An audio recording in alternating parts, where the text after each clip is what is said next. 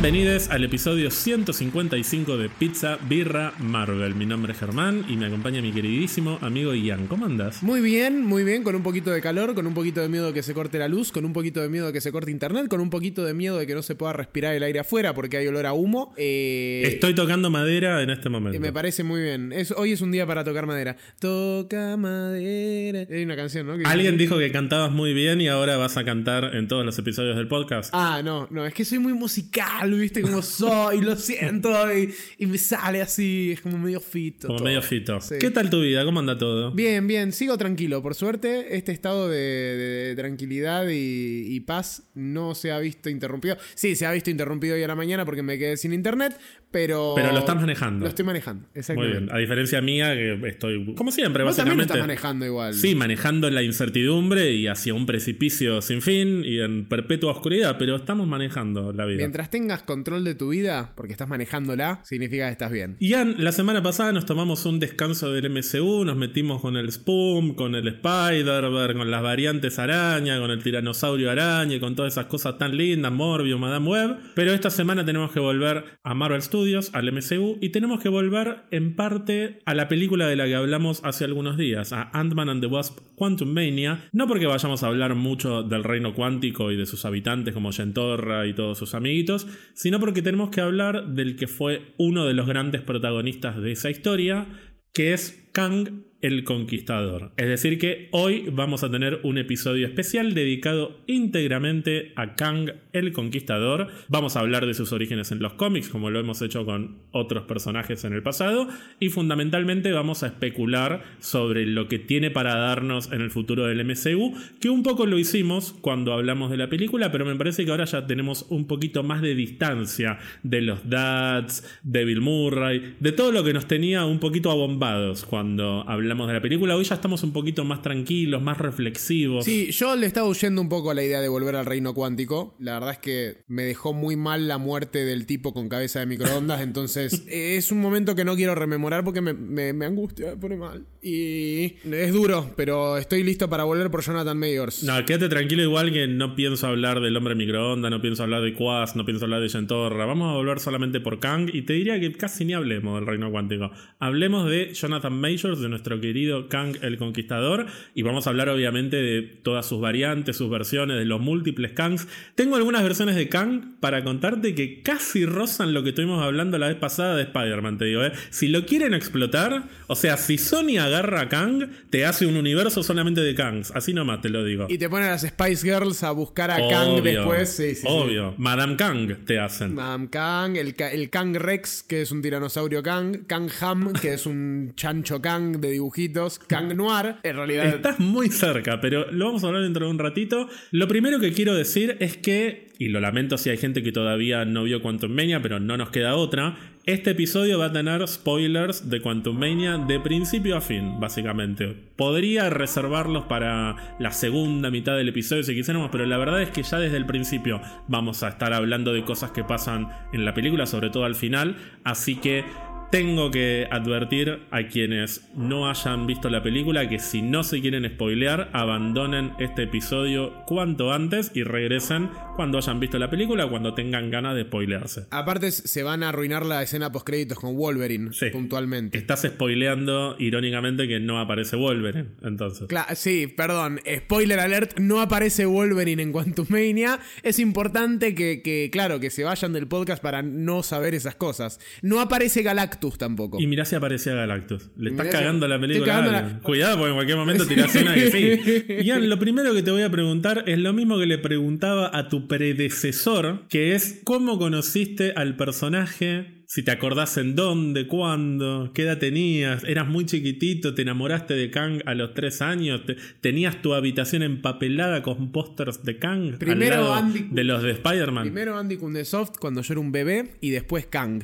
Al año más o menos. Esto lo has contado muchas veces en Twitch, pero es la primera vez que lo contás en el podcast. Andy Kuznetsov te tuvo en brazos cuando era bebé. Sí, no se sabe bien si me tuvo en brazos, si jugó conmigo cuando era un infante, pero hubo una interacción ahí muy seria en donde sellamos un pacto de negocios en donde cuando cumpla 30 él me va a nombrar como su sucesor en todos sus proyectos mediáticos. ¿Cuánto falta para eso? Faltan tres años. Está bien. ¿Y venimos bien con ese objetivo? Para nada, no, no se acuerda de mi cara. Que tiene sentido porque era una pelota en ese momento. Yo confío, confío en vos. Sí, sí, Creo sí, en vos, por eso estás acá. Gracias. Co-comandando una de las naves más importantes sobre Marvel que hay en este océano de pelotudes. A Coco Sos mandando. el a co-conductor. Ahí va. Eh, me preguntaste cómo lo conocí a Kang. Eh, Gracias, porque me había olvidado, iba a pasar a otro tema. A Kang lo conocí mm, en un dibujito de Avengers, me parece, en una, en una serie animada de Avengers. En Earth Mightiest Heroes. Me parece que sí. Y si no se me ocurre. Pasa y no. Creo que no leí muchos cómics en donde aparezca Kang. Lo tengo identificado de cómics. Conozco cómics de él. De haber leído algo, sobre todo recientemente. Pero no de. no- cuando era chico no, no, no leí nada que tenga Kang. Porque. Viste que yo empecé con Ultimate. Entonces no. No recuerdo que, que esté Kang por ahí. Claro. Pero. Me parece un personaje entrañable. Amoroso. eh, divertido. Está bien, pero no venís con una valija previa que te da ganas de ver ciertas cosas como si te ha pasado con otros personajes. No, estoy muy para empezar a, a investigar y leer cosas ahora. Eh, iba a ser en la última semana, pero estuve particularmente ocupado. Pero voy a usar mi suscripción que la tengo ahí juntando polvo a, a Marvel Unlimited para empezar a leer sobre Kang. ¿Vos cómo conociste a Kang? ¿Cómo, ¿Cómo fue tu primer contacto con él? Bueno, yo esto lo he contado varias veces. Después de ver Avengers en 2012, quedé tan fanatizado que en los siguientes días, creo que en la misma semana después de haber visto la película, me bajé como 300 cómics de Avengers, o sea... Empecé con Avengers 1 y seguí con 2, 3, 4, 5 y lo mismo hice con X-Men. Paralelamente quise ir leyendo los dos cómics que arrancaron más o menos en la misma época. Y Kang es un personaje que aparece ya desde los primeros números de Avengers. Ahora vamos a ver bien cuál es el recorrido, pero está desde los primeros años y aparece muchas veces. Entonces se volvió uno de los primeros villanos recurrentes que leí leyendo cómics de Avengers y ya desde esa época que me gusta el personaje y es uno de los villanos de Avengers que más me gustan porque llega un momento que si bien se habla mucho de, o incluso vos lo has dicho en un momento como que Kang en términos de amenaza en el MCU se podría decir que es como Thanos multiplicado por infinitas veces. Es un villano que se lo puede multiplicar infinitas veces, pero el perfil que tiene es muy diferente al que tiene Thanos y es algo que se vio al final de Quantum Mania. O sea, si nosotros pensábamos que íbamos a tener un villano súper estoico y súper serio como es Thanos,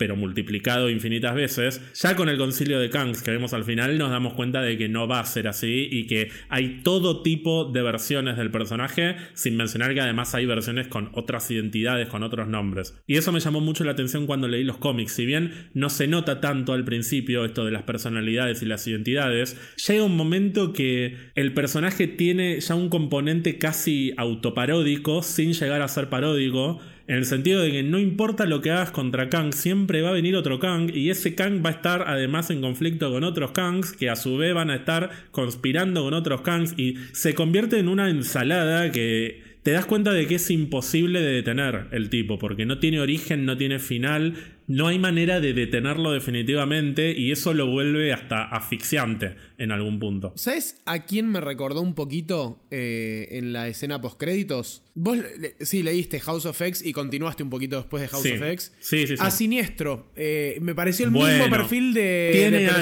personaje. tiene algo muy parecido. a- Siniestro es más paródico todavía, más. Más eh, delirante, medio es- despulesco Es ya. muy delirante. Kang, como personaje, tiene una pose más seria y más asociada a lo que sería un conquistador, un emperador, pero el contexto lo vuelve en algunos momentos delirante. Él no se ve tan delirante, no necesariamente, pero el contexto de que haya tantos Kangs, infinitos Kangs, llevan a que la situación sea un poco delirante. Mientras que Siniestro tiene mm, esta palabra en inglés que es difícil de decir en español, que sería flamboyant. Es tan excéntrico y tan llamativo con, con sus looks y con Los clones y toda la cosa. y, sí, y sí, con sí. cómo se mueve y cómo habla. Es muy teatral, siniestro, en un sentido diferente. Pero por eso me hizo Kang. acordar la, la postcréditos. Me parece que el tipo de Kangs en general que se está mostrando, por lo menos en el MCU hasta ahora, o sea, corregime si estoy equivocado, pero siento que se aparta un poquito de lo que se ve a veces en los cómics. Como que el concilio de Kangs acá me me pareció por ahí. Está llevado un poquito más al extremo de lo que podrías ver en el cómic, sí. Sí. Pero a mí Me, hoy por hoy me parece una buena decisión. Cuando lo vi en la película me chocó un poquito. Pero ahora cuando repasemos toda la historia del personaje en los cómics y pensemos que esta historia lleva décadas y décadas y la historia de Kang en el MCU no va a durar décadas, va a durar algunos años para mí tiene sentido que traten de exprimirlo un poco más en las películas y en las series y de llevarlo un poco más al extremo y hacerlo más exagerado para que se diferencie más de Thanos por un lado y también para que se acentúe todavía más este, mm, esta característica tan delirante y hasta asfixiante que tiene, que es, che, cuántos Kangs más pueden aparecer, cuándo termina esto y que no sea solamente una cuestión de son muchos personajes malos que vienen a matarnos, sino que son un delirio. La infinitud de cantidad de Kangs que hay es un delirio y nos quedamos hasta sin estrategias porque como cada Kang es tan diferente del otro, tenemos que armar una estrategia por cada uno y se vuelve físicamente imposible. Creo que si acentúan eso en las películas puede ser un gran acierto y lo puede diferenciar mucho de los villanos o del tipo de villano que nos imaginamos. Me quedé pensando, sí, hablando de la escena post créditos y ya tipo saliendo un poco de lo que es puntualmente la estructura de Quantum Mania, que era una muy buena película para que aparezca, ¿sabes quién? ¿Quién? La avispa. es cierto. O sea, siento que hubiese estado, hubiese cumplido un rol importante en la peli. No sé. Hay gente que quería los cuatro fantásticos. No, yo con la avispa me conformaba. Me hubiese gustado. Pero bueno, está bien. Repasemos un poquito, si querés, los orígenes del personaje en los cómics. Lo primero que tengo para contarte es que en octubre de 1963, en el número 19 de Fantastic Four, escrito por Stan Lee y dibujado por Jack Kirby, debuta un personaje llamado Ramatut, que es un faraón del antiguo Egipto que en realidad resulta ser un criminal del año 3000 que viajó en el tiempo. Y se sugiere además que este personaje podría ser un descendiente del Doctor Doom. Esta es la primera aparición no oficial de Kang. No oficial, porque no existe Kang como personaje en este momento. Directamente aparece Ramatut, que sería uno de los tres personajes que aparece en el Concilio Chico al final de Ant-Man and the Wasp. Este personaje vuelve a aparecer en Fantastic Four Annual número 2 de septiembre de 1964 y el mismo mes, en Avengers número 8, aparece ahora sí formalmente Kang con esa identidad, o sea, ese personaje con ese nombre, y se explica que Ramatut viajó al año 4000 y adoptó la identidad de Kang después de haber sido Ramatut en el pasado.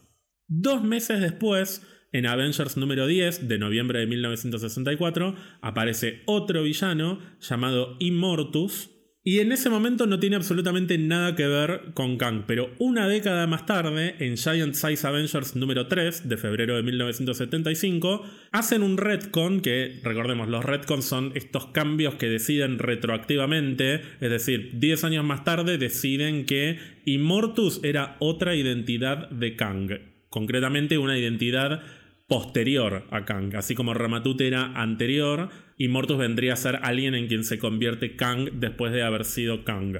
Hacen esto porque justamente varios años después de haber introducido a Kang como un viajero en el tiempo, empiezan a jugar cada vez más con las posibilidades infinitas de que Kang adopte otras identidades y que haya varias versiones del personaje. Y Mortus es otro de los tres personajes que están en este concilio chico, que es el que tiene una, mm, como una estética mucho más oriental. Y después está el tercero, que si bien no queda tan claro en la película, está prácticamente confirmado que es Scarlet Centurion o simplemente Centurion, que es otra versión de Kang de los cómics que aparece un poquito después. Yo te mencionaba lo del viaje en el tiempo, que tal vez en Quantum Mania no queda tan claro, porque el énfasis en el MCU me parece que está más puesto en la cuestión multiversal y no tanto en el viaje en el tiempo. Kang en los cómics originalmente se caracteriza por ser un viajero del tiempo.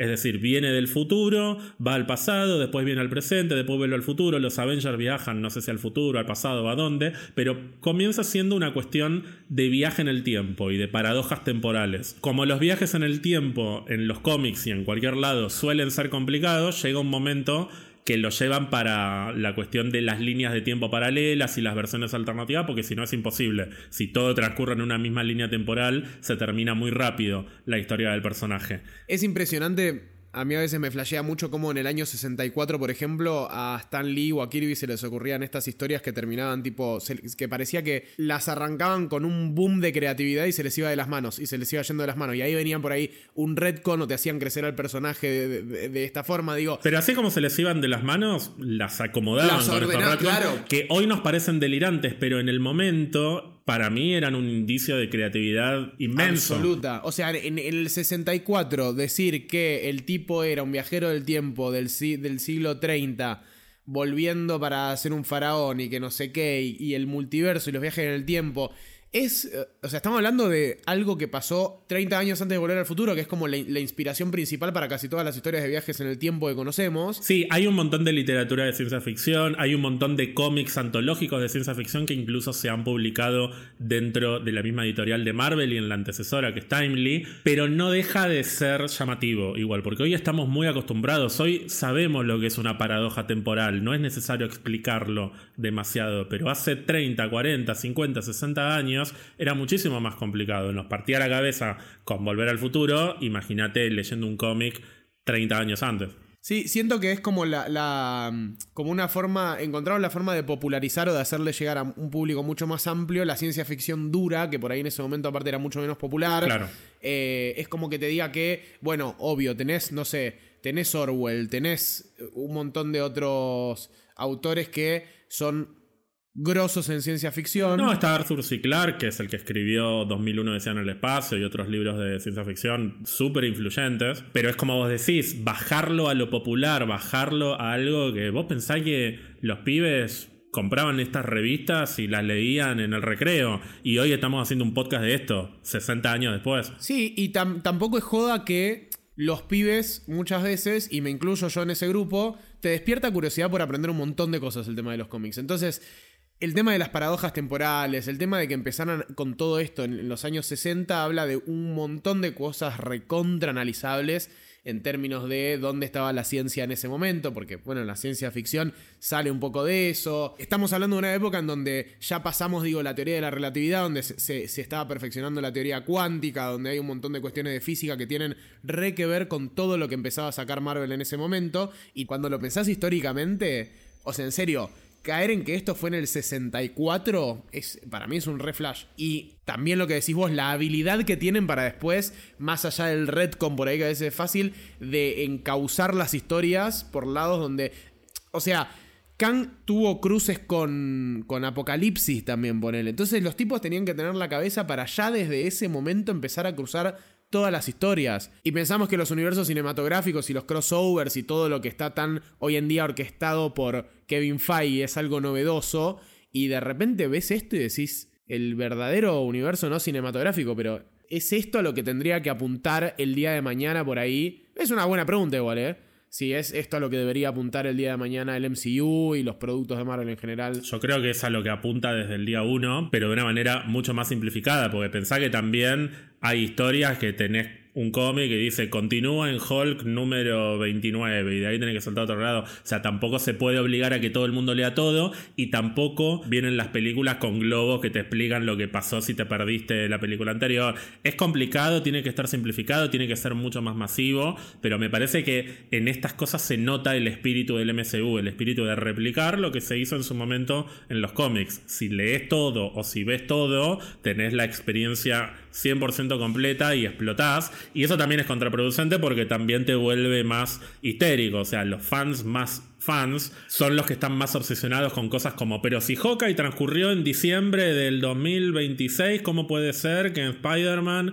salten de noviembre a enero y no esté tal cosa. Bueno, hay que relajarse un poco porque no se puede estar en todos los detalles de la continuidad. En los cómics tampoco estaban en esos detalles, por eso hay cosas que con el tiempo dejan de tener sentido, pero el espíritu se nota, el espíritu de, de conectar historias y el espíritu también de acomodarse a cómo van cambiando los tiempos y a utilizar recursos de la literatura y de otras fuentes a medida que van avanzando las historias, que se ve en esto que estamos diciendo. Primero es un viaje en el tiempo, después es un viaje multiversal el del personaje. Yendo más concretamente a lo que es la biografía del personaje en los cómics, al igual que en el MCU, su nombre original es Nathaniel Richards, es un científico del siglo 31 y es descendiente de otro Nathaniel Richards, que es el padre de Reed Richards. Es decir, no es descendiente directamente de Reed, sino que es descendiente o sería descendiente del padre de Reed, que también era un viajero en el tiempo, un quilombo. Nathaniel Richards, o sea, Kang,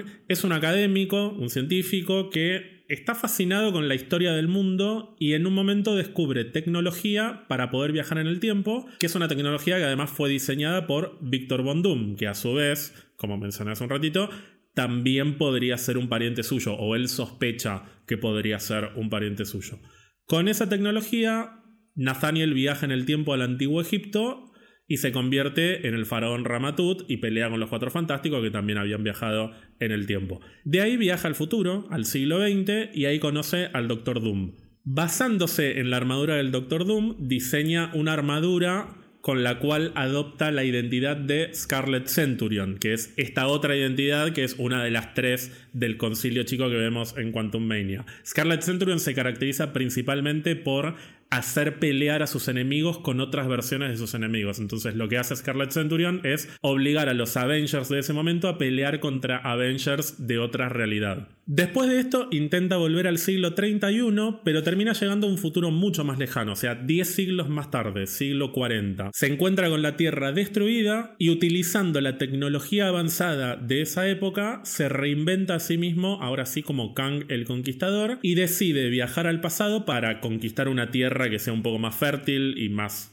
conquistable, digamos, porque la tierra de esa época no le sirve para nada. Y esto da pie a múltiples viajes en el tiempo de Kang, en los que se enfrenta con los Avengers, Cuatro Fantásticos y otros equipos. Esta sería como la versión mega archi sintética de la historia de Kang, en la que además adoptó tres identidades. Faltaría una cuarta identidad importante que es Immortus, que es la versión de Kang después de ser Kang. Ahora bien, esto que estoy contando es cronológico en términos de la historia del personaje, o sea, la historia de Nathaniel. Nathaniel es primero Nathaniel, después Ramatut, después Scarlet Centurion, después Kang y después Immortus, pero como te dije hace un ratito, en los cómics no aparece en este orden. Aparece primero uno, después otro. Immortus 10 años después deciden que es Kang. Es decir, nunca es lineal la historia de Kang en los cómics, o casi nunca. Y esa es la gracia del personaje. Cuando aparece Kang nunca sabes qué Kang es, de qué año viene, de qué universo viene, si es un Kang que ya peleó contra los Avengers, si es uno que no los conoce. Por eso también hasta tenemos Kangs buenos, claro. que forman parte de equipos de superhéroes. Bueno, ya que hablas de eso, veamos qué otras versiones tenemos de Kang. Habíamos dicho, tenemos a Kang el Conquistador y todas sus variantes de diferentes líneas temporales.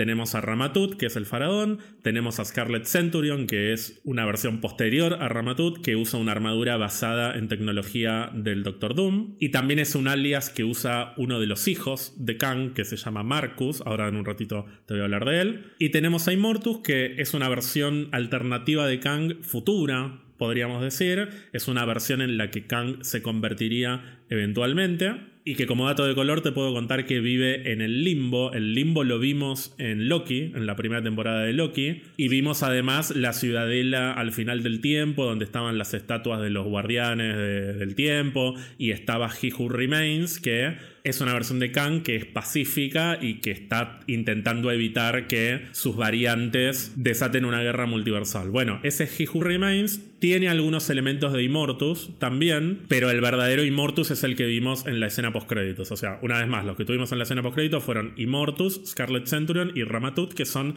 las tres versiones más conocidas de Kang como villano, por lo menos. Ahora bien, yendo a otras versiones, vos hablabas recién de variantes de Kang que son superhéroes. En algún momento Kang viaja a la época de su adolescencia para intentar evitar un incidente en el que un bully lo dejó en coma durante un año.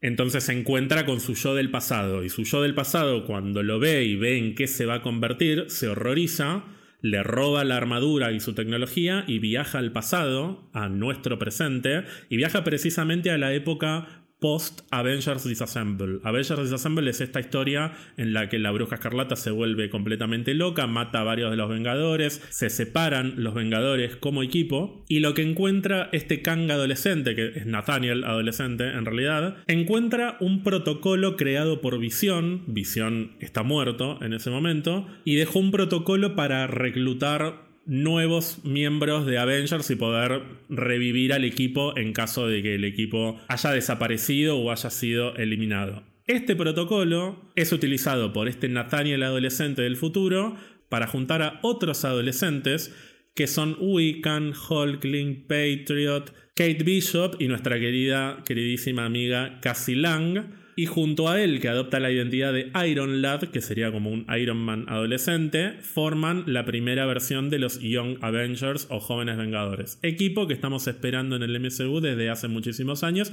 y que llegará más o menos cuando tengan 47 años cada uno. Se ve muy como un mini Tony Stark. Sí, como la mayoría de los Jóvenes Vengadores de esa primera camada, que son muy parecidos a las versiones originales de los Vengadores, digamos. Dudo que teniendo igual a Ironheart ya vayamos a tener algo como Iron Lad. Bueno, yo te iba a preguntar después si te gustaría ver a Iron Lad. A mí me encantaría tener a Iron Lad. Me gustaría, pero, o sea, no la veo porque es Va, no sé, es como tener dos. Pero eso lo decís porque no leíste Young Avengers, porque no quiero spoilear demasiado, pero no dura mucho Iron Lad en el cómic, porque precisamente el primer enemigo contra el que pelean los jóvenes Vengadores es Kang. El primer gran plot twist de Jóvenes Vengadores es que Iron Lad es Kang del futuro y Kang del futuro viene a buscar su tecnología entonces hay una historia que lo involucra directamente a él y eventualmente no está más en el equipo. A mí me gustaría verlo no como heredero de Iron Man, porque no funciona como heredero de Iron Man en los cómics, funciona como variante de Kang. Después vuelve a aparecer muchas veces, pero la conexión está puesta principalmente con Kang, no con Iron Man ni nada. O sea, no tiene nada que ver con Ironheart en términos de espíritu, por más que el personaje se parezca físicamente a Iron Man y que la armadura sea parecida a Iron Man. Yo tengo ganas de ver a, Iron Lad, sobre todo después de haber visto el concilio de locos de mierda eso. O sea, hay tantas versiones de Kang que quiero tener a la versión adolescente y que dure una historia nada más. Me encantaría tener una serie de Young Avengers y que tal vez el villano termine siendo Kang adolescente. Ni siquiera hace falta que sea Kang o que aparezca en una escena nada más. Pero para mí acentuaría todavía más la idea de Kang como una amenaza. Puede estar Cassie Lang, justamente, peleando contra esta versión adolescente aunque ya es bastante grandecita, casi Lang no es tan adolescente, pero bueno, ese es otro tema. Pero me gustaría verlo a Iron Lad. Sí, le tengo que dar una chance a, todo lo que es Young Avengers. También tengo que leer Children's Crusade. Eso tenés que leerlo después de Young Avengers. Después de Young, de Young Avengers. Tengo que. Sí, sí, sí, tengo mucha tarea para leer de tema cómics. Después hay otra versión de Kang que también la vimos en una escena post créditos de Quantum Mania, que es Victor Timely. Es este Kang tan medio simpaticón que está hablándoles del tiempo, está, no se sabe si les está vendiendo algo o si está dando una lección, tiene un poquito de excentricidad también el personaje. Y me parece un lindo detalle que Mobius le dice a Loki, este es el tipo que tanto miedo te dio y Loki está aterrorizado. No se nota que está aterrorizado porque no se le llega a apreciar en la cara ni en el tono de voz porque está todo el mundo aplaudiendo y gritando en el cine desaforadamente, como si no lo vieran a Tom Hiddleston desde hace 20 años. Muchacho. Pero bueno, en los cómics Victor Timely es una variante de Kang que llega a un pueblo llamado justamente Timely en Wisconsin en el año 1901 y ahí empieza armar una base de poder de una manera diferente a lo que hacen otras versiones de Kang. En este caso, se convierte en el alcalde Timely, el alcalde de la ciudad Timely, del pueblo Timely,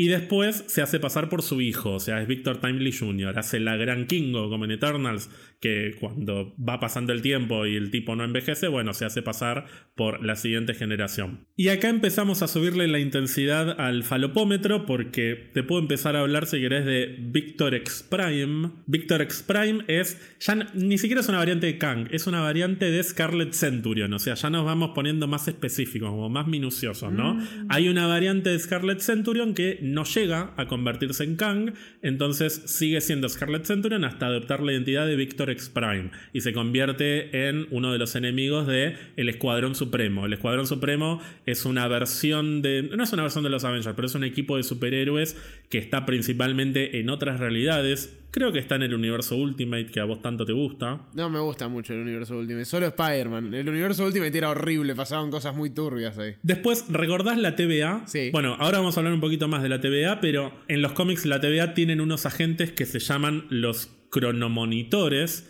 Y hay un cronomonitor que es el cronomonitor número 616. Fíjate el guiño Bueno. ingeniosísimo Bueno. a la línea temporal 616 de los cómics. Porque en el MC1 no es 616, es 199999, como bien dijo Imán Belani, Como bien dijo alias Kamala Kamala Khan. A la que le mandamos un saludo y no me da para nada cringe, ni me lo dio jamás. Este cronomonitor 616 es una variante de Kang que trabaja para la TVA.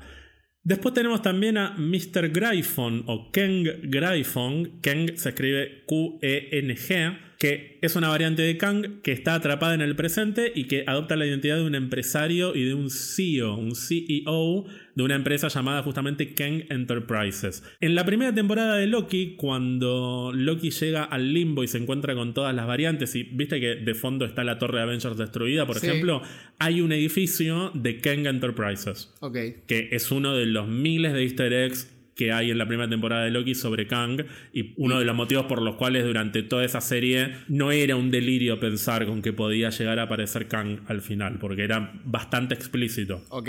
Me encantaría tipo una un cómic sobre una variante de Kang que se quede atrapado en Argentina 2023 y sea el cómic sea él lidiando con la inflación eh, mes a mes. Que se le corte la luz. Exactamente. No sé si te puedo garantizar eso, pero sí te puedo hablar de versiones alternativas de Kang. Dijimos ya varias veces que además de viajar en el tiempo, eventualmente en los cómics entra en juego el factor multiversal de Kang, porque con tantos viajes en el tiempo se empiezan a abrir diferentes líneas temporales y diferentes posibilidades para el personaje. Entonces, más pronto que tarde, tenemos Kangs alternativos en los cómics. De hecho, hay un primer Kang que descubre la existencia de Kangs alternativos, lo descubre llegando a Limbo, este lugar que vimos en la primera temporada de Loki, y puntualmente llega a la ciudadela después del tiempo, donde encuentra a Immortus, al cadáver de Immortus. Este Kang asume el rol que tenía Immortus como señor del tiempo, entre comillas, Algo muy parecido a lo que vimos con Hickman muy pero muy parecido y tiene la determinación de ser el único Kang. Entonces se propone eliminar a los otros Kangs que atentan contra su existencia como el gran conquistador, digamos.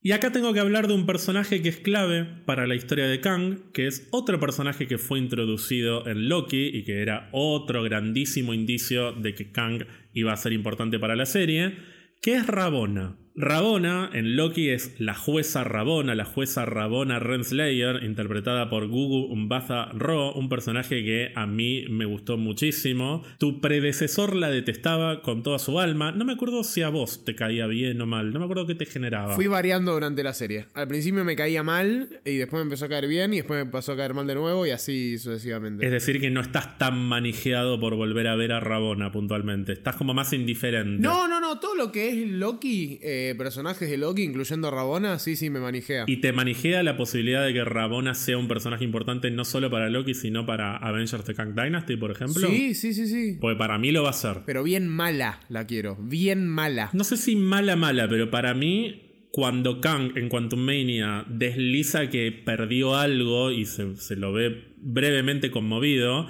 para mí va a tener que ver con Rabona. Porque en los cómics, te cuento mientras abrís tu boca enormemente, estás muy sorprendido por lo que te acabo Porque de vos decir. me dijiste en un momento como ya sabemos qué es lo que perdió, ¿no? Y vos me dijiste, "No".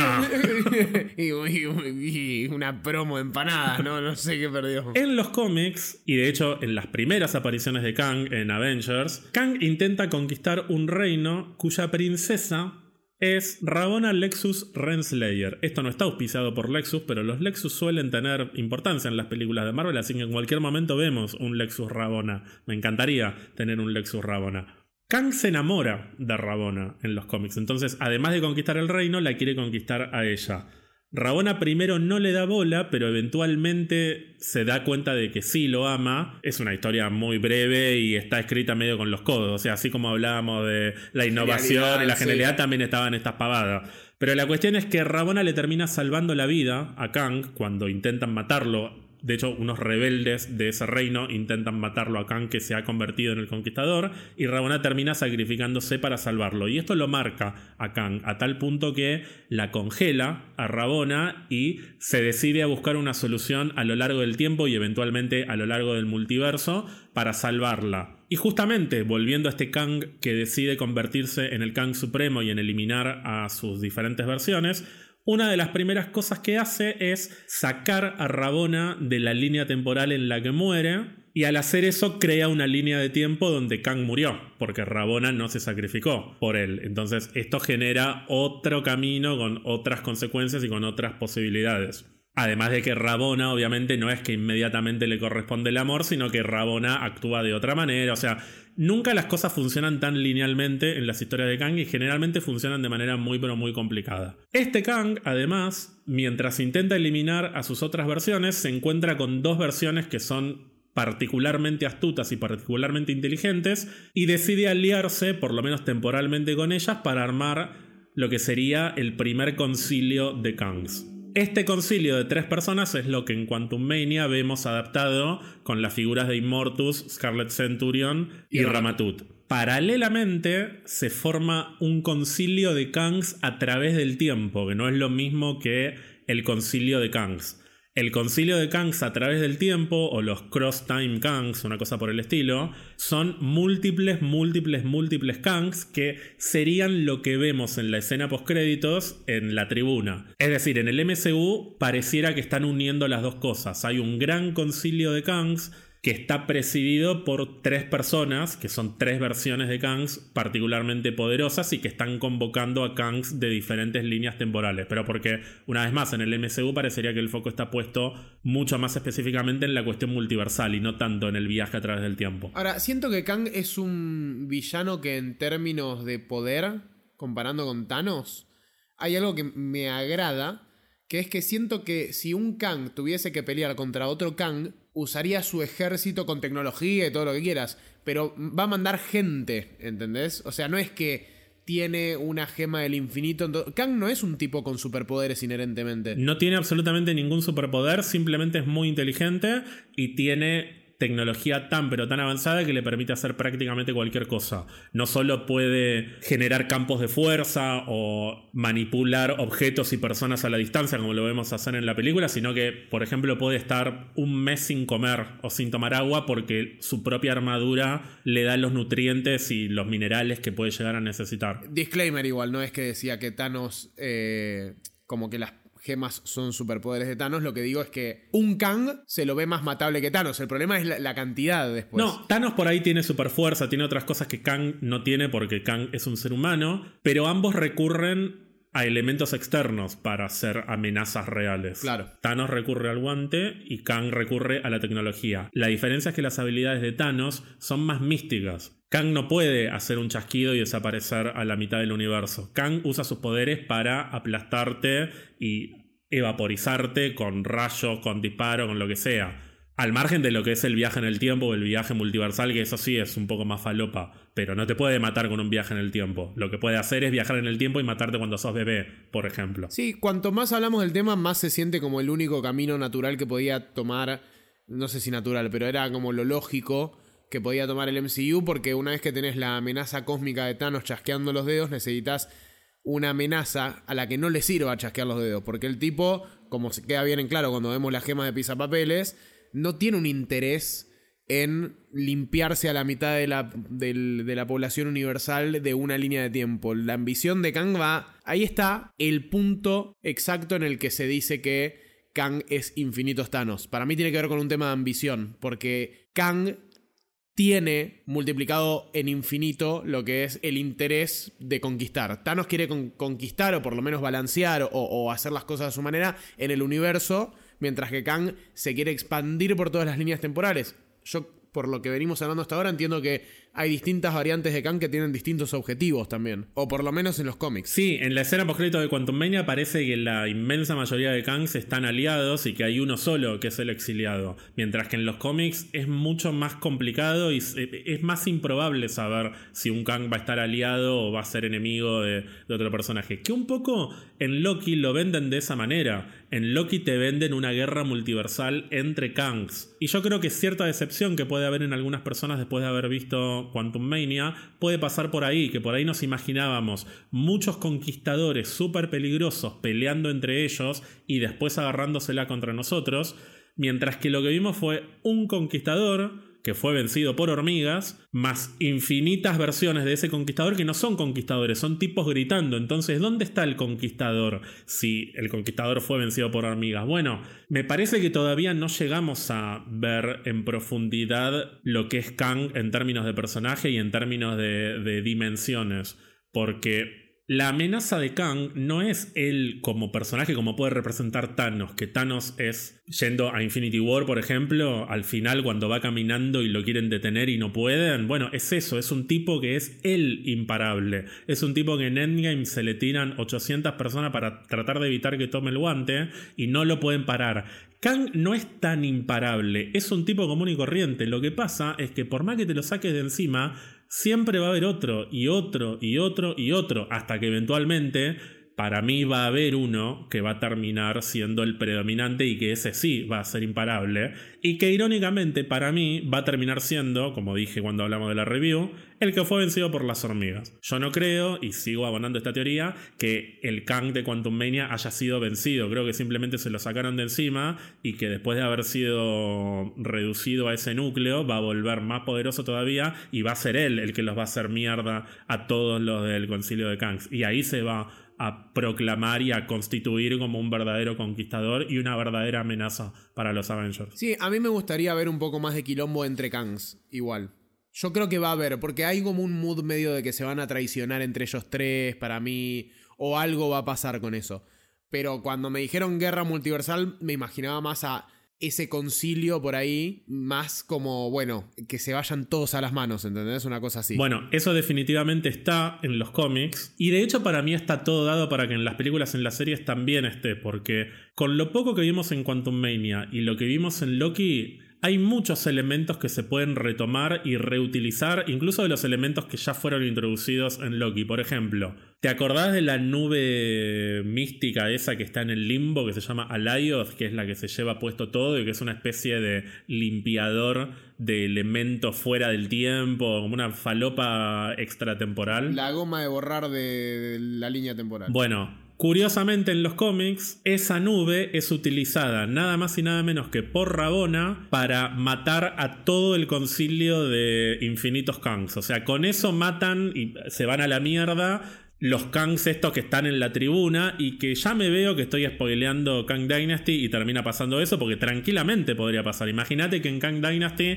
en la batalla climática llega, no sé, Loki, tal vez. Llega Loki a último momento Oh, con. Aladiot. Para mí sería épico porque encajaría perfecto con la historia del personaje en la serie. Sí, no hace falta aclarar que Kevin Feige no nos pasó un memo diciendo cómo va a terminar eh, Kang Dynasty. No, pero si llega a pasar esto en Kang Dynasty, podemos decir que lo dijimos en marzo de 2023, cuando todavía no hay spoilers de la película, así que tampoco que nos spoileamos, no, no es que tenemos información ni nada por el estilo. Exactamente, no como en algún episodio medio nefasto en Twitch en el que nos invadieron los trolls. Sí, no recordemos esa, esa época horrorosa en la que fuimos invadidos por spoileadores de Spider-Man No Way Home y vos no tuviste mejor idea que leer al aire los spoilers pensando que eran mentiras. Era el nombre y de un- me spoileaste la película. No, era el nombre de un nuevo seguidor.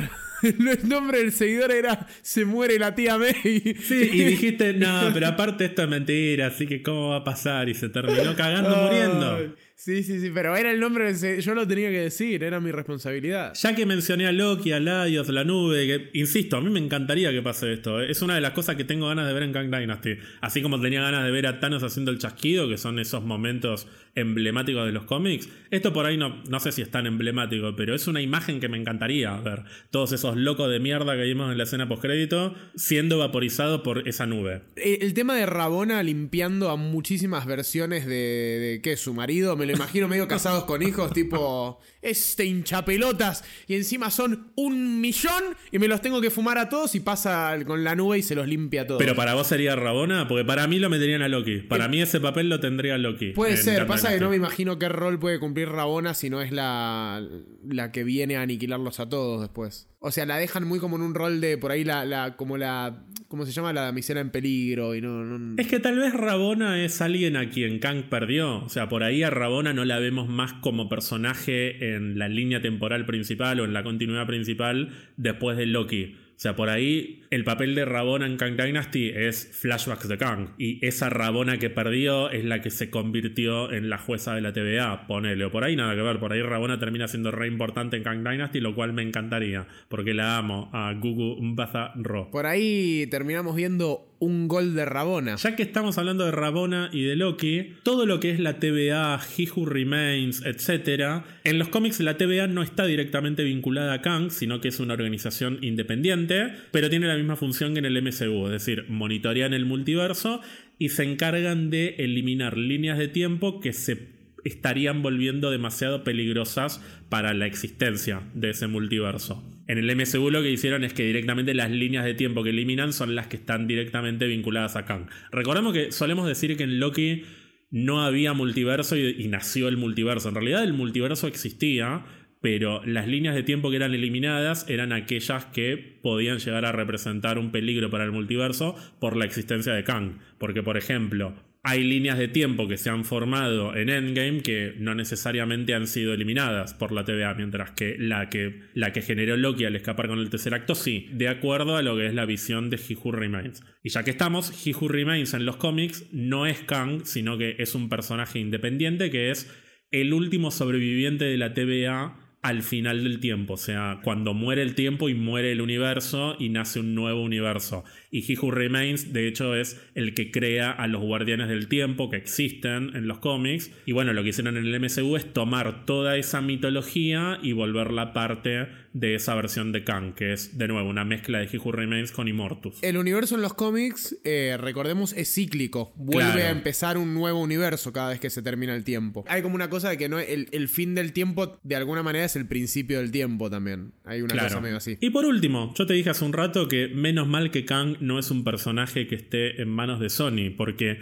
¿qué pasaría si te digo que en los cómics tenemos Kang Nebula, que es una variante de Nebula que heredó el imperio de Kang? Vos decís, bueno, puede llegar a ser interesante, ¿no? Como vuelta narrativa no está tan mal, o sea, es una versión de Nebula que se convierte en la heredera de Kang. Siento que buscaron el primer personaje azul y dijeron Nebula y como vamos con ese. Bueno, pero ¿qué pasa si te digo que también tenemos a Fred Kang, que es una versión de Kang que se nombró a sí mismo Fred en honor a Fred Flintstone, es decir, Pedro Picapiedras. Todo esto es algo que haría Sony. ¿Sabés qué haría Sony? Haría Kangaroo el Conquistador, No, no, no. que es no. una Un versión, límite. una versión canguro de Kang que aparece no casualmente en un cómic de Spider-Ham, que es No. el chanchito Spider-Man que tenemos en Into the Spider-Verse. Y si tuviese que tener un villano eh, mexicano luchador, sería el cangrejo. Hay cangrejos en México, claramente, así que podría, Podría ser. ser. Pero ¿sabés qué villano me gustaría ver?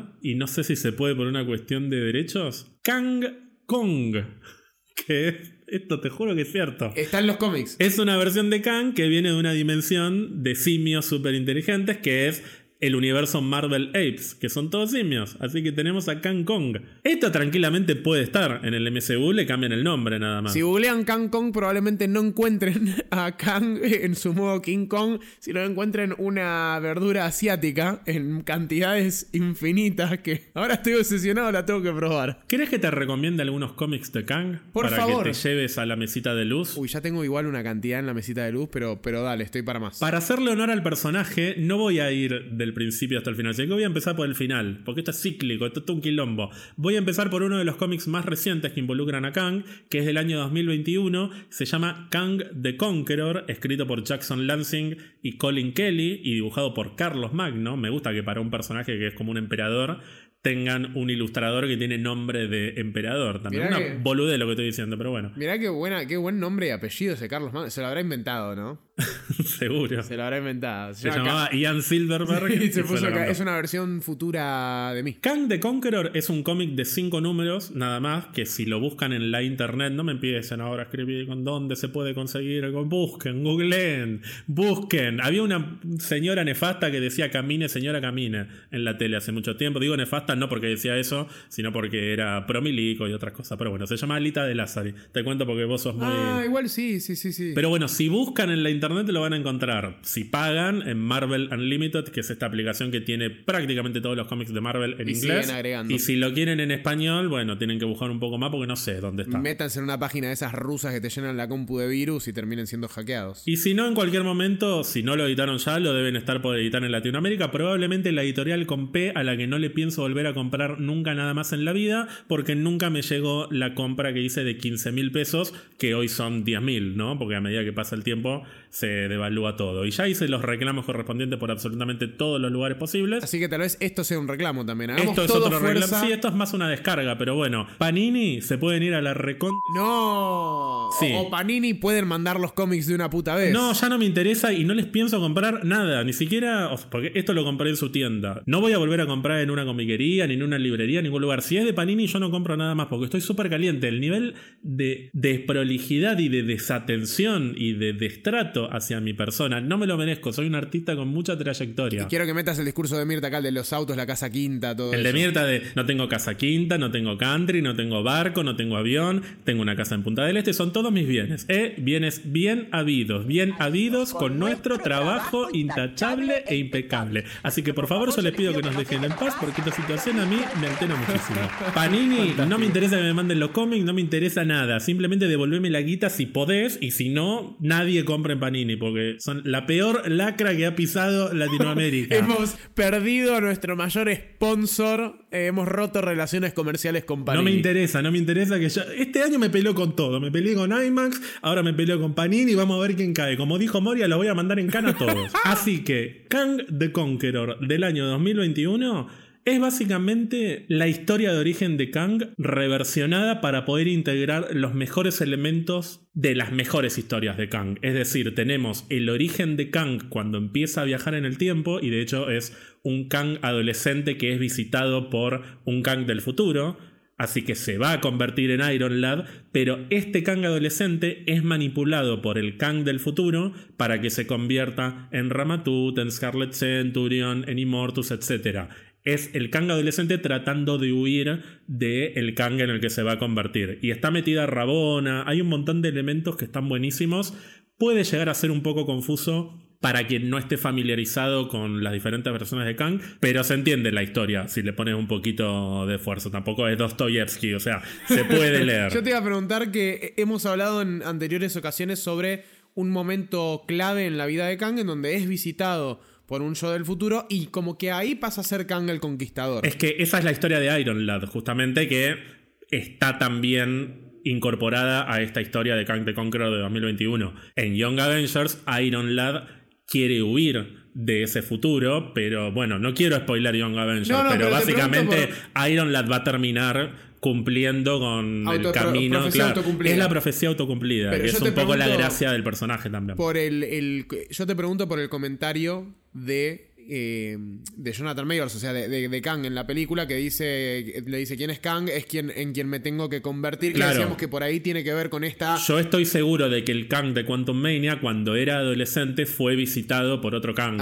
Que es el mismo. Al margen de lo multiversal yo creo que este Kang todavía tiene una historia por cumplir en el MCU y eventualmente va a visitar al Kang que vimos en Quantum Mania, pero en versión adolescente o en versión de niño. Tal vez lo vemos incluso en Young Avengers, si se dignan a hacer Young Avengers y si está Iron Lad, que de nuevo para mí sería una re historia que hagan una serie de Young Avengers que la historia principal tenga que ver con Iron Lad y que además sea, por otro lado, un setup para el regreso de la Bruja Escarlata, que es otra gran historia que está directamente asociada a los Young Avengers. Sí, sí, siguen vivos los pibes porque a esta altura en 100 años más o menos la van a sacar. Para la gente que dice que el MCU está muerto, de no sé qué, miren la potencialidad de historias que tenemos en los cómics. Sí, igual las tiramos nosotros las ideas y después no las hacen. Bueno, pero por eso nos tienen que contratar a nosotros para dirigir el MCU. Y bueno, no va a pasar por el momento. Va, qué sé yo, por ahí este es el año. Por ahí me tenía que pelear con IMAX, con Panini, con todos los que me cagaron la vida. Estoy muy Marcela Tiner, ¿viste? Me tengo, tengo que canalizar a mi Marcela Tiner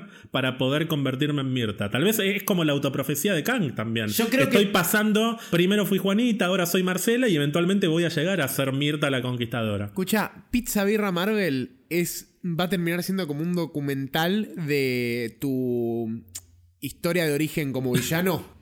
Y este es como el- uno de los puntos donde estás a punto de quebrarte porque te cagó Panini, te cagó IMAX, todos tus aliados te están soltando la mano y estás acumulando rencor y odio. Está bien, vos lo que me estás diciendo es que canalice todo mi odio y lo convierta en conquista. Te estaba diciendo exactamente eso, es lo que estaba pensando. Yéndonos ahora sí al pasado, a las primeras apariciones del personaje. Te había dicho, primera aparición de Ramatut la pueden encontrar en Fantastic Four número 19 del año 1963. Después, en Avengers número 10 de 1964, tenemos la primera aparición de Immortus, que en ese momento no tenía nada que ver con Kang, pero puede ser interesante para quien quiera saber más de la historia del personaje. Después, en 1965, tenemos Avengers número 23 y número 24, que es la primera aparición formal de Kang como villano, y esta es la historia además en la que también aparece Rabona y se enamora de ella, y Rabona se sacrifica, todo lo que contamos hace un ratito. Y después, yendo a historias un poco más aisladas, pero que tienen que ver directamente con el personaje, hay una saga muy, pero muy, pero muy conocida de Avengers, que es del año 1974, que se llama La Madonna Celestial. Es una historia que transcurre aproximadamente entre los números 123 y 135 del primer volumen de Avengers, y también en los números 2, 3 y 4 de Giant Size Avengers. Es una de las historias más clásicas de Kang en las que está obsesionado con casarse con una persona que según una profecía, es la Madonna Celestial. Se llama la Madonna Celestial porque se supone que va a dar a luz al que va a ser el Mesías. Acá tenemos el primer gran enfrentamiento de Kang contra otras versiones de Kang, concretamente contra Immortus y Ramatut. Y la Madonna Celestial, ¿vos sabés quién es? Porque es un personaje muy conocido. De... Sí, sí. ¿Quién Sí. es? Es Mantis. Es correcto, en los cómics Mantis es la Madonna Celestial, que es esta figura que se profetiza que va a dar a luz al Mesías Celestial y de hecho tanto Mantis como el Mesías Celestial son muy importantes en una historia bastante reciente de los cómics que se llama Empire. No voy a dar mucho más detalle porque puede ser considerado un spoiler. Ahora, no creo que nada de todo esto sea adaptado en el MCU porque la Mantis de los cómics es muy diferente a la Mantis que tenemos en Guardianes de la Galaxia. De hecho, antes de ser Guardianes de la Galaxia tuvo una historia mucho más larga en la Tierra y fue Avenger. Eh, para mí Mantis es ampliamente superior en los cómics. O sea, no me molesta la del MCU, no me parece que esté mal hecha, pero es sexy la de los cómics. Y en los cómics no viene con Dave Batista todo el tiempo pegada al lado. Ah, sí, qué goma eso. Qué goma de Batista. Después hay una historia de 1986 que está en Avengers 267 a 269, que es la introducción del concilio de Kangs, del que hablamos hace un ratito. Y un par de años después, en Avengers 292 a 298, aparece el concilio de Kangs a través del tiempo, que es este concilio de muchos, pero muchos Kangs, como los que aparecen al final de la primera escena postcréditos. Después hay una historia de 1998 que es una de las historias más populares sobre Kang, que se llama Avengers Forever. Se desarrolla justamente en el cómic Avengers Forever 1 a 12, que es una miniserie dedicada exclusivamente a contar una batalla a través del tiempo entre Kang y muchos Avengers de diferentes épocas, más Immortus, los Guardianes del Tiempo, un montón de personajes que tienen que ver con la mitología de Kang y que está bastante bueno para quien lo quiera leer. Como pasa con el cómic de 2021, también está lleno de referencias a otras historias de Kang a lo largo del tiempo, así que puede llegar a ser un poco confuso, pero está bueno como acercamiento al personaje. Y después tenemos en el año 2001 la historia que le va a dar título a la próxima película de Avengers, que es Kang Dynasty. Se desarrolla en el volumen 3 de Avengers del número 41 al número 55 y también en Avengers Annual de 2001. Y básicamente se trata de la conquista de Kang en la Tierra, acompañado por el que sería su hijo, que se llama Marcus, y que adopta también el alias de Scarlet Centurion. Esto lo había dicho hace un ratito, que había otro personaje que tomaba este manto es el hijo de Kang, que en realidad, spoiler alert, resulta ser otra versión de Kang. no es el hijo. Me gusta mucho cuando meten drama familiar entre clones y esas cosas. bueno, tiene mucho drama familiar esta historia. Muchas historias de Kang tienen drama familiar igual. Yo te iba a decir antes que por ahí hay como una cosita medio dando vueltas en lo que dijiste, de que duda de Doom siendo por ahí pariente suyo, del linaje de los Richards y demás, que hay como una no sé si es una búsqueda familiar por ahí, pero es algo que me hace acordar mucho a la narrativa de los Cuatro Fantásticos, por ejemplo, que también se basa mucho en la familia esto por ahí más como, como un pariente muy lejano que trata de buscar sus raíces, una cosa medio así, no sé. Sí, yo lo pienso más como cuando pensás en estas grandes historias, grandes épicas que son de peleas entre familiares, te podés ir a Game of Thrones o a historias contemporáneas como es Succession, que son básicamente peleas entre miembros de una familia por quedarse con la empresa del padre. La mitología griega es todo peleas familiares, por ejemplo, también. Pero en el caso de Kang, en lugar de pelearse con el padre, con el hijo, con el hermano, con el tío,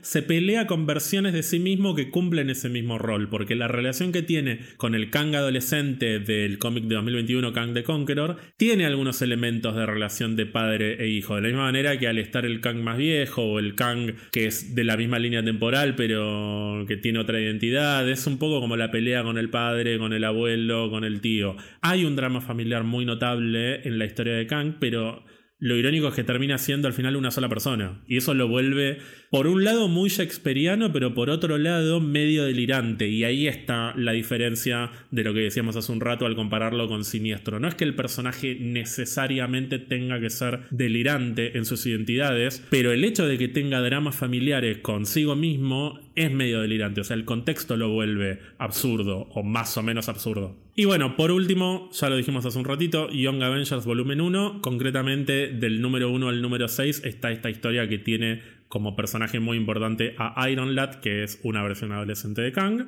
Y también puedo recomendar una historia de 2016 que se llama Kang War One, que transcurre en el volumen 7 de Avengers, del número 1 al número 6, y que es básicamente un enfrentamiento entre ese grupo de Avengers de ese momento, que incluye al Capitán América Sam Wilson, a Thor Jane Foster, a Miss Marvel y a otros personajes, contra Kang. Esta historia se puede conseguir en Latinoamérica, en Argentina seguro, pero creo que en otros países también, en una edición que es Avengers y Campeones, que tiene algunas historias del cómic Avengers y otras del el cómic Champions, en el que también está Miss Marvel. Y esto lo estoy diciendo porque no está editado por Panini, así que no tengo absolutamente ningún problema con este editorial. Pueden ir todos corriendo a comprar esto, es más, vayan a comprar este cómic y no a comprar cómics de Panini. Y ya que estamos con recomendaciones, vos dijiste que a Kang lo conociste probablemente en Avengers Earth Mightiest Heroes, ¿no? Sí.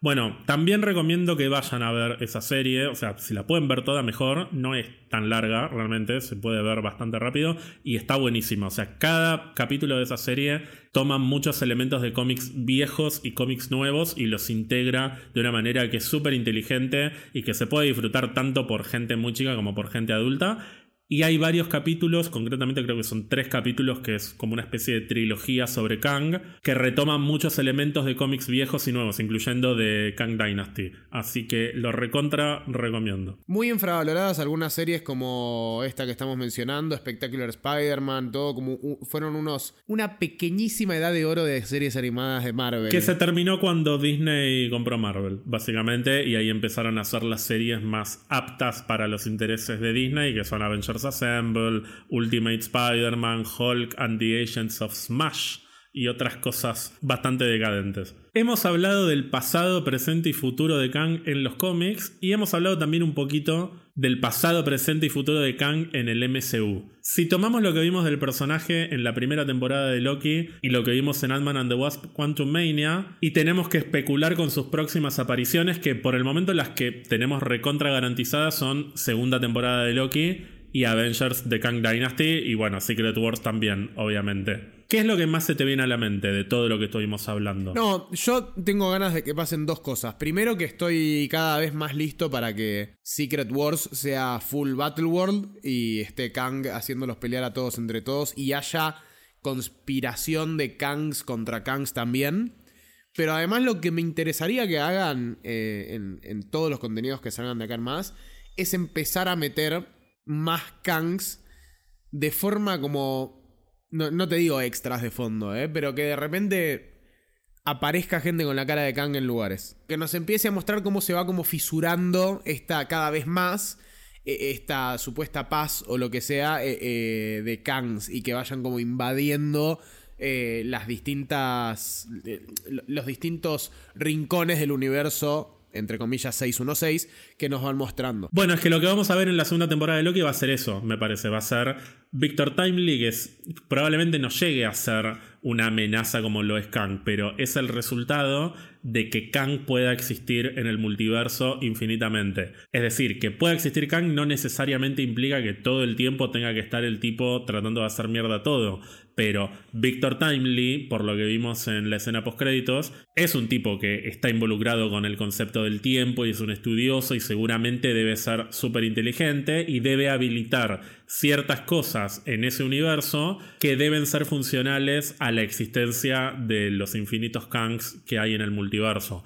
Yo no, la verdad que no creo que sea necesario que se vayan a comprar un pancho y aparezca Kang, o ni siquiera que Kang sea una amenaza en cada una de las historias, porque no me parece que necesariamente tenga que estar permanentemente invadiendo Kang las diferentes líneas de tiempo, porque eso va a pasar en Kang Dynasty. O sea, si ya Kang empieza a invadir de antes, ahí sí me parece que Kang Dynasty va a terminar siendo un poco más de lo mismo. Pero sí me gustaría verlo al personaje como versiones que podrían llegar a ser Kang, pero que no llegan a serlo. Victor Timely, Iron Lad me parece otra gran versión de Kang que podemos tener como anticipo de que Kang existe. O sea, Personajes que no necesariamente representan la amenaza de Kang, pero que son un recordatorio de que Kang va a suceder. Victor Timely puede llegar a tener indicios de que existen Kangs en el multiverso. Iron Lad no necesariamente tiene que enfrentarse con Kang si llega a suceder esta una hipotética serie de Young Avengers, pero la existencia misma de Iron Lad es un recordatorio de que Kang va a suceder. Y así me parece que puede haber alguna que otra variante. Yo creo que en los Cuatro Fantásticos también podría llegar a aparecer Kang. Sí, sí, sí, sí. Cuando hablamos de Quantum Mania, vos me dijiste que la construcción de Kang como personaje no había sido lo que vos te imaginabas o que no había terminado de, de, convencerte. O sea, que te gustó la actuación de Jonathan Majors, pero que no lo terminás de sentir al tipo como, como una amenaza lo suficientemente bien vendida. ¿Fuiste cambiando de opinión y con esto que estamos hablando tenés otra perspectiva o te sigue pareciendo más o menos lo mismo? No, estoy un poquito más escéptico ahora pensando en cómo pueden desarrollarlo a futuro. Esto de que para mí tampoco murió y que quede ahí adentro por ahí habilita que acumule más poder todavía. Sigue haciéndome un poco de ruido todo el tema de las hormigas contra Kang. O sea, realmente como que hay inconsistencias en cuanto a los niveles de poder del tipo. Eh, arranca la pelea con unos rayos pulverizadores después eso no le hace daño a, Scott.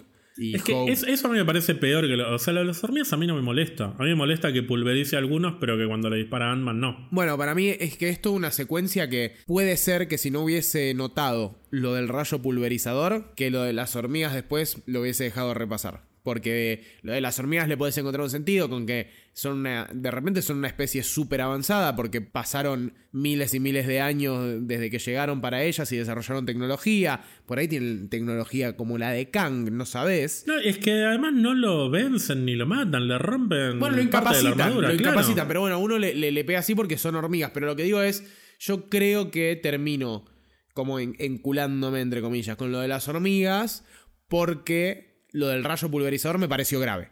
Es como. Claro. No, no puede usar un poder y 10 segundos después usarlo de nuevo y que no haga nada. O sea, que, primero sea un. El, era el arma más. Era el chasquido de Thanos, más o menos. Lo tocaban con el coso y se pulverizó y desaparecían. Y se lo tira al héroe a los dos segundos. Y yo entiendo que el héroe tiene que vivir porque lo que sea. Y que los autores y que los guionistas y que todos deciden. Pero la historia tiene que tener sentido. Y si la historia, vos me venís a mostrar un tipo que con activar un botón puede hacer desaparecer a un ente, después no hagas que lo empuje al otro. Es un montón eso. Sí, se le está pegando mucho a la película. Bueno, viste que vos siempre hablas de Twitter como el universo en el que se critica Marvel. Sí, la cloaca en la que se critica cosas y yo después te digo, bueno, pero es en Twitter, no es en la vida real. Bueno, mi Twitter es Reddit. Yo leo mucho Reddit, leo mucho comentario de Reddit que no necesariamente tiene que ser muy intelectual, es mucha gente tirada en la cama comiendo chisito y escribiendo por escribir. Y se le está pegando mucho en Reddit al guion de la película. Jeff Loveness, que va a ser el guionista de Avengers The Kang Dynasty, está siendo vapuleado, ultrajado en Reddit en este momento como si fuese realmente el peor guionista que jamás ha pisado y pisará la tierra. Cuando este podcast ya dijo que por lo menos la responsabilidad como la entendemos nosotros la tiene más el director que el guionista. Yo personalmente tengo problemas con el guion de la película. Yo critiqué duramente el desarrollo de los arcos narrativos de los personajes, sobre todo el de Hope, que se supone que es la coprotagonista y al margen de ser una fuerza de choque y de ser comentarista de diferentes situaciones, no tiene un desarrollo real como personaje, a mi entender. Ahora, me pasa que leo entrevistas al chabón y lo que él cuenta sobre lo que quiso contar sobre los personajes me parece re interesante y si hago un poco de esfuerzo, lo veo eso en la propuesta de la película pero se siente incompleto en el resultado de, de, lo que vimos. Y hay evidencias de que hubo elementos narrativos que no terminaron quedando en la película y que llegaron a ser filmados. Puntualmente estoy hablando de unas fotos que salieron a la luz hace muy poquito del que sería el hijo de Hope en la película. Es decir, había escenas en las que Hope tenía un hijo y tiene toda la pinta de ser una especie de realidad alternativa, porque es una Hope que tiene el pelo largo, se ve muy diferente a la Hope que está en, en la película. Si estaba eso, estaba en el guion. Y si el guion tenía una historia para Hope y después no se vio en la película, tiene que haber habido cortes muy pero muy grandes que cuando pasa eso no suele ser responsabilidad de los guionistas. A lo Morbius. Muy a lo Morbius, o sea, estamos hablando de Marvel y por más que hay una intención de cuidar las historias y demás, no nos olvidemos que estas no son producciones en las que viene un guionista con una idea, la escribe y después viene el director. Los guionistas hacen sus propuestas, claramente, pero hay una bajada de hacia dónde debe ir la historia, si se puede usar un villano o no. Estoy seguro que había versiones de esta película que no incluían a Kang y que tenían a Modok como villano. Y de la misma manera, seguramente hay versiones de este guion en las que Hope era más importante. A mí me parece muy pero muy probable que le hayan quitado importancia al personaje y que el resultado de que no tenga un arco narrativo importante en la película no sea culpa del guionista, sino que sea culpa de las decisiones de todo Marvel en su conjunto. No necesariamente digo que sea por una cuestión ideológica, por las vacunas y por todo lo que decimos siempre, pero me parece que no es 100% responsabilidad del guionista. Ahora bien, hay ciertas cuestiones a nivel dirección que ahí sí me parece que independientemente de que sea o no sea Marvel, hay directores que se lucen mucho más a la hora de retratar una historia y de construir una, escena o una secuencia en Marvel. Personalmente no me parece que el director haya hecho un trabajo sumamente destacable en esta película y el caso concreto de la pelea contra Kang se podría resolver diferente con otras decisiones de dirección y manteniendo el mismo guion. Es decir, no importa lo que escribió Jeff Loveness. Si el director te muestra que primero pulveriza a algunas personas y después cuando le dispara a Ant-Man no se pulveriza, eso es una responsabilidad de dirección, no de guion, y se puede construir la escena de otra manera como para mostrarlo más amenazante al tipo. Y pueden venir las hormigas y lo pueden hacer mierda, y de todos modos después lo va a cagar a trompadas a Scott, pero me parece que es más una cuestión de responsabilidad de dirección que de guion, sí. Sí, puede ser. Ah, eh, cuando lo pones así, se ve muy claro como una falta de cuidado en lo que se muestra en esa pelea, porque yo no tengo por qué estar prestándole atención a los niveles de poder de un villano que me lo muestran por primera o si querés segunda vez si tenemos en cuenta Loki. No es algo que yo haga cuando voy al cine, pero es alevoso. Es, es, no te digo que es un error de continuidad, pero casi. No, y es muy llamativo porque es la primera vez que lo vemos a Kang hacer todo lo que supuestamente hace, porque viste que hay una parte de la película en la que te dicen, bueno, y se apoderó de la tecnología y conquistó a todos, pero nunca vemos esa conquista. Pasamos de verlo al tipo peleando con Michelle Pfeiffer a estar sentado en, la, en el trono de su imperio. Y decís, bueno, ¿y cómo los conquistó a todos? Y bueno, me tengo que imaginar que con su tecnología, pero no sé cómo funciona esa tecnología. Cuando finalmente lo vemos usar esa tecnología, está pulverizando a todo el mundo. Entonces llegan Ant-Man, Hope y Cassie y uno dice, uh, los va a pulverizar con tres tiros y no pasa. Entonces es alevoso. Sí, sí. Eh, es de las cositas que más me quedaron molestando de, la película. Yentorra y todo eso, bueno. A veces hay elementos flojos en personajes secundarios en películas de Marvel y he dejado pasar muchas como para preocuparme por eso. Pero e- ese error puntualmente, el de los rayos pulverizadores, junto con algunas otras cositas de desarrollo de personaje, no, no es que me da bronca, pero digo, dale, loco, es cuidar el producto, es un poco, se siente un poco como si hubiese pasado lo que le pasó a algunas series que quedaban apretadas en el medio y no llegaban a pulir bien. Me quedé con el gusto con el que me he quedado después de ver algunos capítulos de series que no me terminaron de cerrar también. Sí, a mí me hizo acordar a um, una frase icónica de Lucrecia Martel, conocidísima directora argentina, una de las mejores directoras de la Argentina, que estuvo muy pero muy cerquita de dirigir Black Widow. Y contó en una entrevista que hubo una frase que le molestó mucho, que es que si bien le interesaba la propuesta, no sentía que pudiera estar a la altura de Marvel como para poder dirigir escenas de acción. Y hubo alguien que le dijo, no te preocupes que nosotros nos encargamos de eso. Y la mina se lo tomó mal, como diciendo, ¿a qué me van a dirigir las escenas de acción? Que un poco es cierto, pero por otro lado hay directores que por ahí se sienten más cómodos. O sea, vos ves una película de los rusos que dirigieron Winter Soldier, Civil War, Infinity War y Endgame, y hay un manejo de la coreografía, de las peleas, de las secuencias de acción, y de hecho hay miembros del equipo de, de, escenas de acción que participaron de las películas de los rusos y que después trabajaron con ellos en otras películas, como la que hizo con Chris Hemsworth, la que hizo con Tom Holland, que te das cuenta de que es una escena de acción dirigida por los Sí. rusos. Winter Soldier tiene un Winter nivel de peleas Los el, el- el malabareo con los cuchillos constante. que es radicalmente, buenísimo. radicalmente diferente a cualquier otra película de Marvel y eso, un director que no estuviese en condiciones de poder hacer eso, podría dejarlo en manos de otro equipo que Marvel se lo resuelve, básicamente, que es lo que le quisieron decir a Lucrecia. O sea, no te queremos contratar por las escenas de acción, te queremos contratar por otro tema.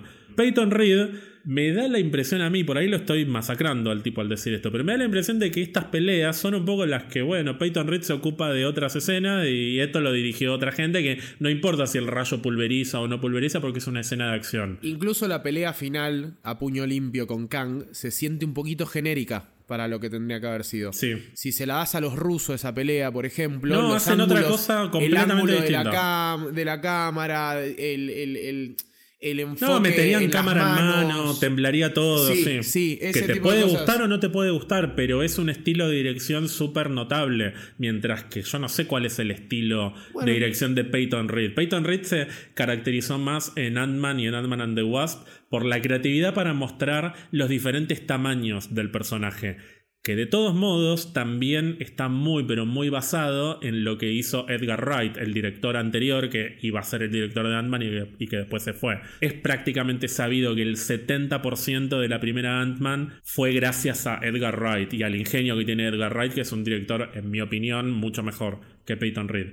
Ant-Man and the Wasp, de todos modos, replica mucho el espíritu de la primera y tiene momentos ingeniosos, pero de nuevo, no es una película que se caracterice por despampanantes secuencias de acción. No, y acá estamos hablando de el que va a ser el villano de Secret Wars, Sí. entonces tiene que haber un ingenio y una creatividad particular a la hora de mostrarlo a Kang pelear, y eso no lo tuvimos. Eh, si me preguntás hoy en día, tipo, con qué sensación me quedo respecto a la película y a la presentación de Kang, te digo que la primera palabra que se me viene a la, a la mente es genérica.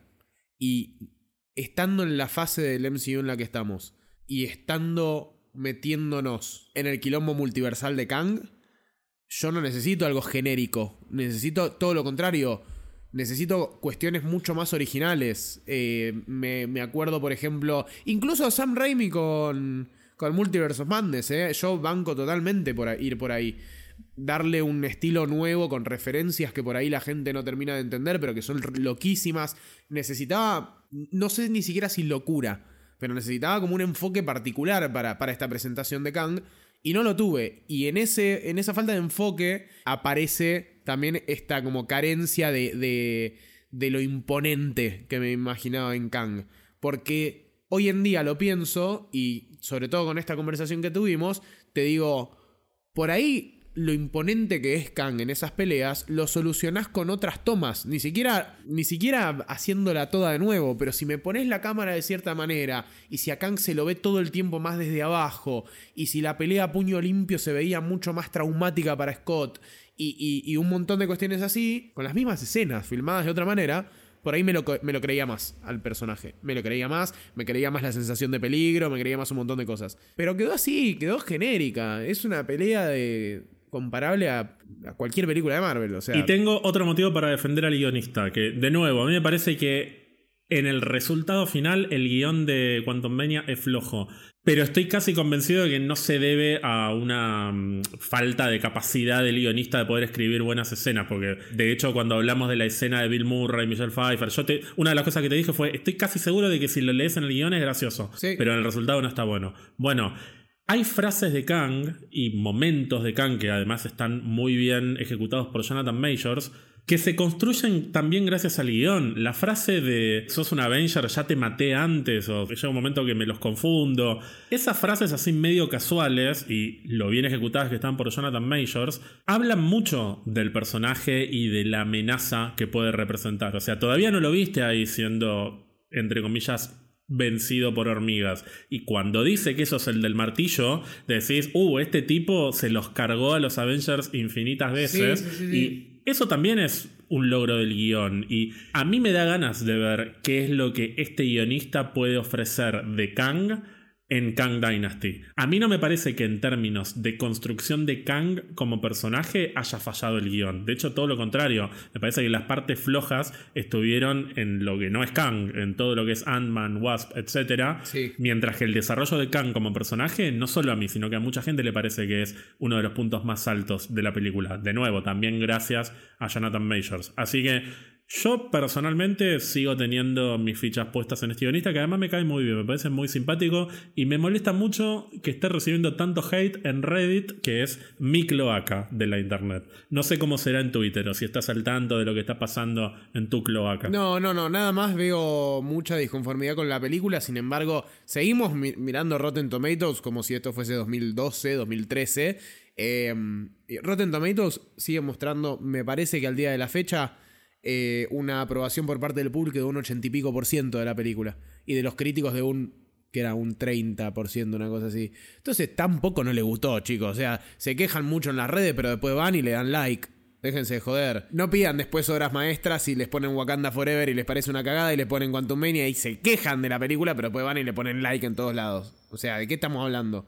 Es una locura. Las redes sociales con Marvel son una locura está perdido el universo Marvel y, acabamos de venir de Wakanda Forever, que es un peliculón. Eso lo pensaba hoy, que, ay, cómo, eh, cómo bajaron la vara en la fase 4, pero hace dos meses tuvimos una película nominada al Oscar, o sea, estamos todos locos. Yo realmente no, o sea, tan mal está el MCU como se dice, porque a mí no me parece. No, a mí tampoco. Y, a ver, hablé con unos amigos hace un tiempo que no son fanáticos de Marvel, pero ven las películas y muchas películas de la fase 4 no le gustaron, pero estoy hablando una persona que me dijo, no, la de Spider-Man, ya cuando aparece Toy Maguire, Andrew Garfield, re cualquiera, ya no saben.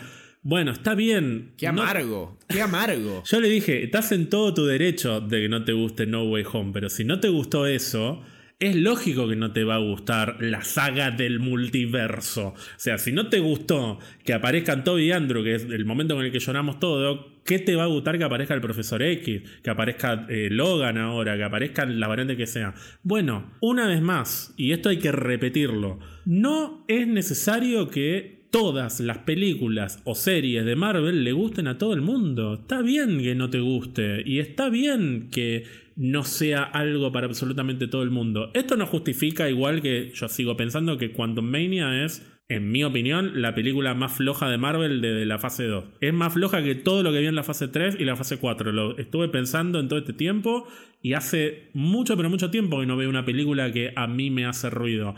Eso no significa que sea necesariamente mala. Está por debajo de las expectativas de lo que yo tengo para Marvel Studios, porque estamos hablando de la película número 31. Decime cuántas sagas hay que tengan 31 películas. James Bond tiene 25 películas en total. Marvel Studios tiene 31. No son 31 obras maestras, son 31 películas para pasarla bien y hay muchas que además nos dejan algo superador a lo que pueden ser otras películas de superhéroes. Vos ves la saga de X-Men y hay una o dos que son las películas. Las demás son películas más o menos buenas, algunas malas. Y lo mismo con películas de DC no todas las películas de DC son de Batman o la trilogía de The Dark Knight. Hay muchas cosas flojas. Bueno, estamos hablando de un universo, porque eso encima son historias que son absolutamente independientes. Estamos hablando de un universo unido por 31 películas más ya no sé cuántas series. Y la inmensa mayoría son buenas. Entonces, es lógico que en algún momento algo va a ser flojo. Eso no significa que se esté viniendo abajo el mundo, el universo, el multiverso. porque venimos de una película nominada al Oscar. Bueno, no nominada al Oscar la película, pero nominada a múltiples con actuaciones, con todo, nominada Actuación nominada al Oscar. Y aparte a Golden Globes, a un montón de premios. Aparte fueron en fila a fumarse en pipa el embole de Iron Man 2 y ahora no pueden bancarse una película. Está bien, pero eso fue hace más de una década, entonces es lógico que. Pero ¿cómo, por eso, pero ¿cómo no ves el progreso? ¿Cómo está bien, pero progreso? Siendo crítico de una manera constructiva, hoy la vara no puede ser Iron Man 2, porque yo no puedo decir, bueno, tuvimos Iron Man 2, no me voy a quejar de Quantum Mania. Pero por eso el progreso es notorio, infinitamente notorio desde Iron Man 2. Está bien, pero cuando yo digo que Quantum Mania es la película que a mí me parece más floja desde la fase 2, no la quiero justificar, no quiero decir, bueno, pero tuvimos Dark World, tuvimos Iron Man 2. No, porque justamente hace dos fases que no veo una película de este nivel. Y aún así me parece muy pero muy superior a las películas de esa época, pero no deberían ser la vara. La vara debería ser lo que tuvimos estos últimos años, porque nuestras expectativas son diferentes. Así como decíamos que no es lo mismo una historia de viaje en el tiempo en los 60 que hoy, porque en los 60 decís, che, ¿cómo tenían la cabeza para hacer esto? Bueno, no va a haber otra Infinity War ni otra Endgame, no lo van a poder superar, van a tener que dar algo distinto. Entonces, no se trata de que sea mejor o peor la película, se trata de que nos den cosas nuevas y Quantum Mania en muchos aspectos se sintió genérica. Por eso la molestia, por eso la crítica. Pero, de nuevo, esto para mí no significa la hecatombe y el declive perpetuo del MCU. No, ¿sabes cuál es el problema? El fandom es el problema. No son las películas, no son la calidad. Las fluctuaciones en calidad dentro de Marvel se mantienen en un estándar bueno. La otra vez le terminamos dando que un 6. Pero para el fandom, incluyéndonos, porque yo también puedo ser un problema. Yo voy a ver Quantum Mania pensando que voy a ver una película de Greta Gerwig a esta altura. Yo le exijo a estas películas como si fuera a ver una película más, porque para mí vale lo mismo ir a ver Quantum Mania que ir a ver After Sun o ir a ver The Fablemans de Spielberg. Yo sé que no es una película de Spielberg, pero yo quiero salir del cine igual de contento que salgo cuando voy a ver una película de Spielberg como The Fablemans, que me parece de las cosas más lindas que vi en los últimos tiempos. Y yo sé que no es justo exigirle eso a Marvel Studios, pero tampoco puedo bajar la vara, tengo que pedirle más. Pero podemos exigir eso. Wakanda Forever cumplió con superó expectativas para mí. Yo me fui del cine, eh, digo, me fui del cine impactado con un montón de aspectos de la película que hasta el día de hoy, te digo, desde escucho el soundtrack al día de hoy de esa película. Eh, a Angela Bassett la celebro como actriz hasta el día de hoy, me parece uno de los mejores casteos de, de Marvel. Eh, la historia de Wakanda Forever me sigue pareciendo sólida. La introducción de Riri Williams, que pensé que iba a ser una cagada, me sigue pareciendo sólida. Es una buena película. Es una buena película. Sí, es una película a la que es más difícil encontrarle los huecos o, los problemas. Sí, sí, totalmente. Que de nuevo, sigue siendo una, película de Marvel Studios. No, no deberíamos estar eh, a la expectativa de que todo sea Chloe Zhao, si te gusta Chloe Zhao, ni que todo sea, no sé, eh, Woody Allen si te gusta Woody Allen o de que todo sea Spielberg si te gusta Spielberg. Cada película de Marvel debería tener lo suyo. Y esta es una película problemática porque tardás en encontrarle eso, esa particularidad que se le da por lo general a las películas de Marvel a partir del el equipo creativo. Pero en esta línea, yo recibí un comentario ayer o anteayer de un amigo que en un grupo de tres dijo despotricando de Marvel, no sé qué, no sé qué, qué sé yo, que esto que lo otro. Ah, pero ¿saben cuál es un peliculón? Black Adam. Y bueno, si te gusta comer mierda, anda a comer mierda, boludo. ¿Qué crees que te diga? No, pero no hay una puta apreciación de nada en el mundo ya, boludo. La gente que se sigue quejando de Multiverse of Madness, boludo, dejate de joder. Bueno, igual nada, yo respeto, o sea, si te gusta Black Adam, te gusta Black Adam, está bien. A lo que voy es a que, así como le pasó a mi amigo que no le gustó No Way Home, bueno, no te gustó No Way Home, no te voy a poder entender nunca en la vida, pero tampoco voy a exigir o pretender que te guste la saga del multiverso si no te gustó No Way Home. Hay un tema ya de gustos o de apreciación de lo que estás consumiendo que, bueno, evidentemente no va a funcionar y está bien que no funcione para todo el mundo, porque si funcionara para todo el mundo tendríamos 40 endgames ya a esta altura. Y tomó mucho tiempo llegar a Infinity War y a Endgame, no solo en, en, cuestión de años y cantidad de películas, sino en exploración de personajes, en exploración de maneras de contar historias y demás. Y es lógico que Marvel también tenga que explorar cosas nuevas y que algunas no funcionen. Insisto, yo no, me voy a poner a defender a la película porque me parece floja en un montón de aspectos, pero es una película un poco más floja que otras en una larguísima línea de 31 películas. Yo te entiendo que la vara cambió, lo sigo, o sea, eso lo, entiendo y lo, lo milito también. Ahora bien, pensando también en lo que decís del tiempo que llevó para llegar a Endgame. Thor de Dark World, que fue fase 2. Fase 2, año 2013. Bueno, entonces. hace 10 años. Se repiten los patrones, va a haber películas flojas. El problema es que en ese momento la gente no se quejaba tanto. Primero, porque era un público mucho menos masivo que el que es hoy. Y segundo, porque tenían menos expectativas, porque todavía no les habían dado buenísimas películas como Infinity War y como Endgame. No, hubo mucha gente que se vio la mayoría de las películas de fase 1, 2 y 3 en la época de Infinity War y Endgame. Porque se engancharon ahí, porque Infinity War fue una explosión absoluta y empezaron a ver todo para llegar a Endgame. Ahora bancatela, ir año tras año con los, las subidas y las bajadas lógicas de cualquier universo de esta escala. y con cierto agotamiento de parte del público, que es verdad, evidentemente. Si hay gente a la que no le gustan algunas historias es porque evidentemente se agotaron de ciertas fórmulas. Pero es la misma gente que después se queja cuando les dan algo distinto. Entonces, que vayan a ver otro cine. En serio, DC hasta ahora viene haciendo siempre lo mismo, más o menos. Con pequeñas no viene haciendo siempre lo mismo. No tiene nada que ver de Batman con Aquaman. No, no, me refiero a de Batman, me refiero a Aquaman, Black Adam, eh, un poco también el Snyderverse, todo lo que viene por ahí. Es, es, un poco mucho más estandarizado en términos de cine de superhéroes que lo que trató de hacer Marvel en algunas ocasiones, como Wakanda Forever, como Eternals, como Multiverse Madness. Esas tres películas puntualmente son las que más se salen del molde género de superhéroes del que veníamos acostumbrados en las anteriores fases. Mostraron la hilacha con tres películas para mostrar algo diferente y la gente salió a militar como si hubiesen puesto una pancarta nazi en el cine. Se fueron ofendidos del cine con Hay una campaña en este momento en Reddit para que despidan a Jeff Loveness y no sea el guionista de Kang Dynasty. Bueno, qué pesado. Eso es lo que me tiene indignado a mí. Porque mi cloaca personal es Reddit, entonces me tomo todo muy a pecho. Pero aparte la gente no... Ustedes no van a cuidar, perdón, eh, les hablo a ustedes. Ustedes, Reddit. Ustedes en Reddit. Ustedes no van a cuidar ningún producto. Marvel es el que tiene que cuidar el producto. Ustedes no pueden proteger y asegurarse que va a salir otro Infinity War, ¿eh? y vengan acá, vengan acá a militar todas las semanas a exigirle a Marvel que tenga un guion a la altura de Aftersun o de The Fablemans. Yo vengo acá a hablar del origen de Kang para que ustedes después vayan y digan que la película de Kang es basura. Pará, loco. Ponete a laburar si querés criticar así. No, porque es gratis pegarle a Chloe Zhao, que es una directora de la reconcha de la madre, porque no te gusta que haya dos hombres que se dan un beso en la película. Pero vos te das cuenta el nivel de público con el que tenemos que lidiar, boludo. Pará, tranquilo, tranquilo. ¿Cómo cayó Chloe Zhao acá? Igual. Pero bueno, tranquilo, tranquilo que el que se enojó hoy fue, fui Hay yo. que calmarla. Esto es culpa de Panini. Estoy convencido que esto es culpa de Panini. Ay, Max Panini, caen todos en la misma bolsa. Pero entonces, para volver al hilo de lo que estábamos hablando y empezar a darle un cierre a este episodio que es cíclico como la historia de Kang. Te voy a preguntar yo a vos. ¿Qué, ¿Tenés buenas expectativas con respecto a Kang después de no solo nuestra charla, sino de verlo en Quantumania? Yo tengo buenas expectativas porque hasta el momento no he sido defraudado con todas las letras por un producto de Marvel Studios. A ver, me han defraudado algunas cosas, no voy a decir que no. Pero el producto en sí, Ant-Man and the Wasp Quantum Mania, si bien me estuvo por debajo de las expectativas de lo que yo quería, de nuevo, no me parece un mal producto, me parece que es una película más.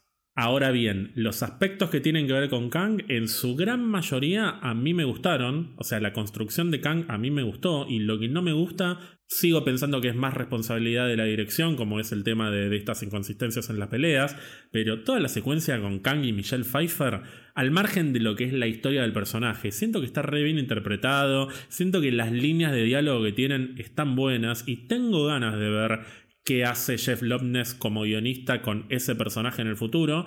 Y además el director de Kang Dynasty, que es Destin Daniel Creton, director de Shang-Chi, me gusta mucho, así que siento que puede llegar a salir algo muy pero muy bueno de ese combo de Loveness y Creton. Sí, ojo con Shang-Chi, que es una película que me parece que cada vez más está quedando un poquito infravalorada. Cuando vemos un poco el timeline entero del MCU, me parece que es una muy buena película y sobre todo el tema coreografías. Shang-Chi es una muy buena película con muy buenas coreografías muy bien dirigidas. Me acuerdo de la del colectivo, me acuerdo incluso de la batalla final, que te muestran bien. ¿Te acordás algo que te dije yo de Quantum Mania, que era que había momentos que no se entendía dónde estaban los personajes? Eh, que, es muy real esa sensación en la película. Hay momentos donde uno está mirando para un lado, otro para el otro, uno está en la barra y no, se entiende nada. Parece que tengo algo personal con Peyton Rey, pero yo no puedo creer. Hay algunas escenas.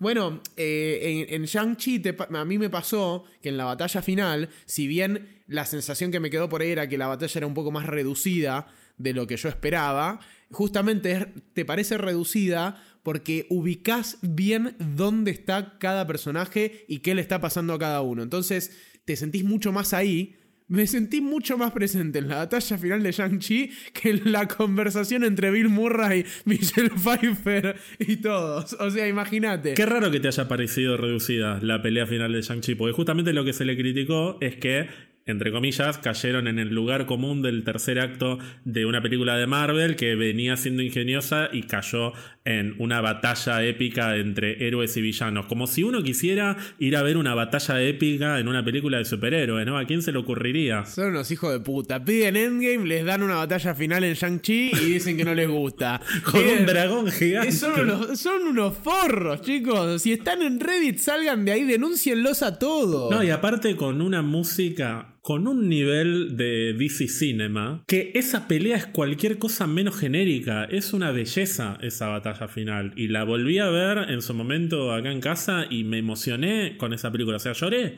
con Shang-Chi porque tiene muchos elementos sentimentales de conexión entre padre, hijo, madre, hijo y la hija distanciada. Eso le pedía a Ant-Man, conexión entre el padre y la hija. te iba a decir, es una película con. Una película con dos gramos de corazón ya tipo le pasa el trapo a la narrativa de Ant-Man. Es impresionante. Porque Shang-Chi no es un una, una, tragedia griega tampoco. Es, eh, es una película que encaja más o menos en el molde de Marvel, pero tiene sus particularidades y esas son las cosas que hacen que resalte. La música, la coreografía, toda la, la, la, pelea, el arte marcial relacionado con la danza y con el fluir del aire y todo esto son tres recursos que le pone el, director para que sea la experiencia que es. Y Ant-Man no llega a destacarse por ningún elemento en particular, ni siquiera por el reino cuántico, que te puede gustar más, te puede gustar menos el, el diseño, pero no hay algo que digas, no, pero Ant-Man, yo me quedo con esto. Con lo que me quedo es con Jonathan Mayors, que lo tengo como, como como que extirpar de la película para valorar lo bueno que fue aparte. Y de nuevo, una mitad de lo que es Kang es Jonathan Majors y la otra mitad es Jeff Loveness, que bajo la misma lógica también debería ser el responsable de todos los problemas narrativos que de nuevo, hay pruebas de que había más historia en ese guion y fue achurada. No sé si por, por Kevin o por quien sea, pero los elementos que importan para Kang funcionan. Así que esos ingredientes en Dynasty para mí van a funcionar. Y sobre todo si está Destin Daniel Creton, que es un director que en Shang-Chi se recontra lució y se va a lucir. Yo le tengo todas las fichas puestas a Kang Dynasty. Y ni hablar Secret Wars si llegan a poner a Sam Raimi, que yo soy. Sam Raimista de la primera Sam hora. Raimista de la primera hora. No te diría James Cameron en Secret Wars porque si no la vamos a tener en 2043 a Secret Wars porque James Cameron va a tener que encontrar la tecnología que le permita viajar a través del multiverso para poder retratar las líneas temporales de manera más realista y se va a complicar un poco. Así te roban en Palermo, 80 años para hacer Avatar 2 y está bien. Y mirá lo bien que tanto estuvo. avance, tanto avance, tanto No, ¿cómo que no? El, el cha- el tipo inventó toda una tecnología para poder hacer Sí. motion capture abajo del agua, que no te- existía te, eso. creo, te creo. Imagínate cuando haga The Way of Fire, Claro, 10 años dentro de todos 10 los actores prendidos fuego. con- y con motion capture Claro. prendido fuego. La primera era motion capture bajo el agua, prendido fuego. Y la, la cuarta va a ser motion capture enterrados en la tierra. Va a ser.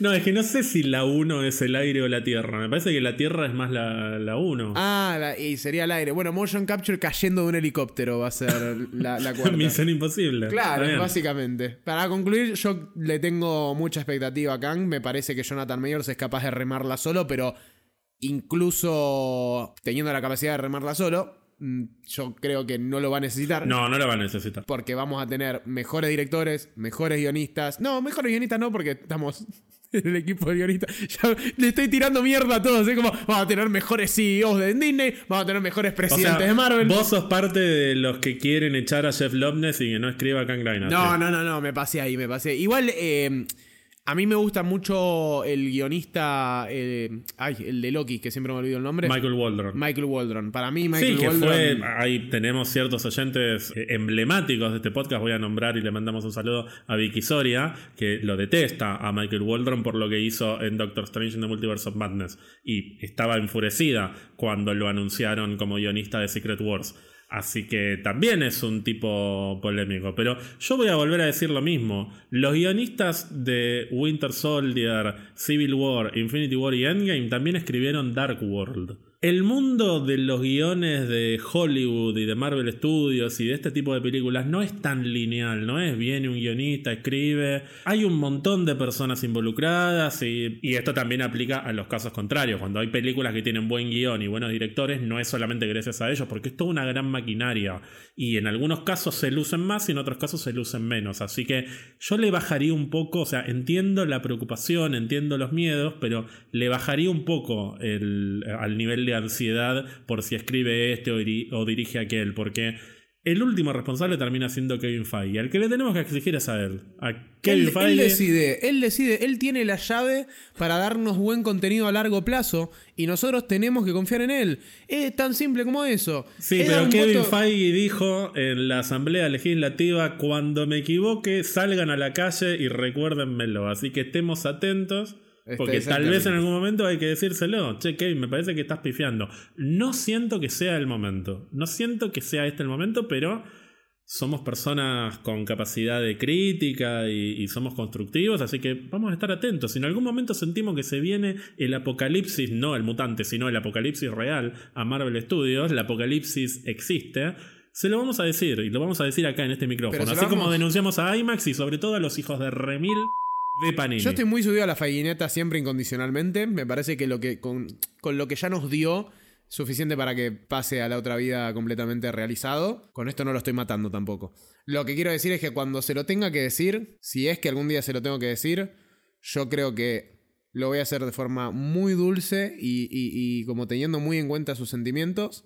Y le voy a decir, mira Kevincito, nosotros podemos todavía trabajar para que esto, para que esto efectivamente vuelva a ser Infinity War, pero te tenés que ir.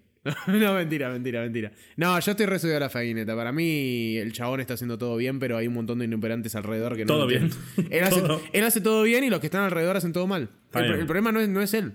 Jamás. ¿Es Victoria Alonso? No, el problema acá tiene nombre y apellido, se llama Imán Belaini. Buenas noches. No, no, igual es mentira. Yo la terminé queriendo Imán Belaini. No sé, no sé cuál es el problema, pero pero no sé. Para mí es muy injusto que el fandom en cualquier nivel esté haciéndole reclamos a Kevin Feige del hecho, tipo, estás haciendo las cosas mal. ¿Quién sos, boludo? ¿Cuántas empresas? ¿De cuántos estudios sos presidente? ¿Cuántos miles de millones de dólares Eh, juntaste? Kevin Feige sabe cuánto pesa. ¿Vos sabés cuánto pesa? La Copa del Mundo, ¿no? Y Ancito se ha hablado mucho, hemos viajado al pasado, al futuro, al presente, hemos tenido muchos inconvenientes que espero que no queden en el resultado final, porque yo, a diferencia de Peyton Reed, voy a cuidar mi producto y lo voy a editar minuciosamente para que no se noten esos detalles. Veremos si me sale o si no, pero confías en mí, ¿no? Confías confío en vos. Eh, igual va a ser más duro, va a ser duro, va a ser duro. No, no, sí, confío en vos plenamente. Creo que lo vas a encarar de la forma más profesional posible, como haría Kevin Feige, incluso te digo. O mejor aún. O mejor aún. Y si alguien se quiere poner en contacto con vos para seguir intentando convencerte de que te subas a la cameroneta, ¿cómo pueden hacerlo? Sí, para que les paso un Instagram completamente falso y un Twitter completamente falso. No, eh, arroba jansilver.oc en Instagram con B larga. Y en Twitter me pueden encontrar en arroba Ian Silverberg, todo junto, las dos con B larga y G al final. A mí me pueden encontrar en Twitter y en Instagram en arroba ger-alonso-bajo. Nos vemos en el próximo episodio. Nos vemos en el próximo episodio. Que tengan una muy linda semana y acuérdense de tomar agua. Recuerden seguirnos en Instagram, Twitter y Twitch para mucho más contenido. Si nos quieren regalar algún cafecito, lo pueden hacer en cafecito.app barra pizza marvel. También pueden unirse a nuestra comunidad de Discord entrando a pizzabirramarvel.com y haciendo clic en el botón Discord. Y recuerden suscribirse a Spotify o a la plataforma que utilicen para escucharnos, así no se pierdan de ningún episodio.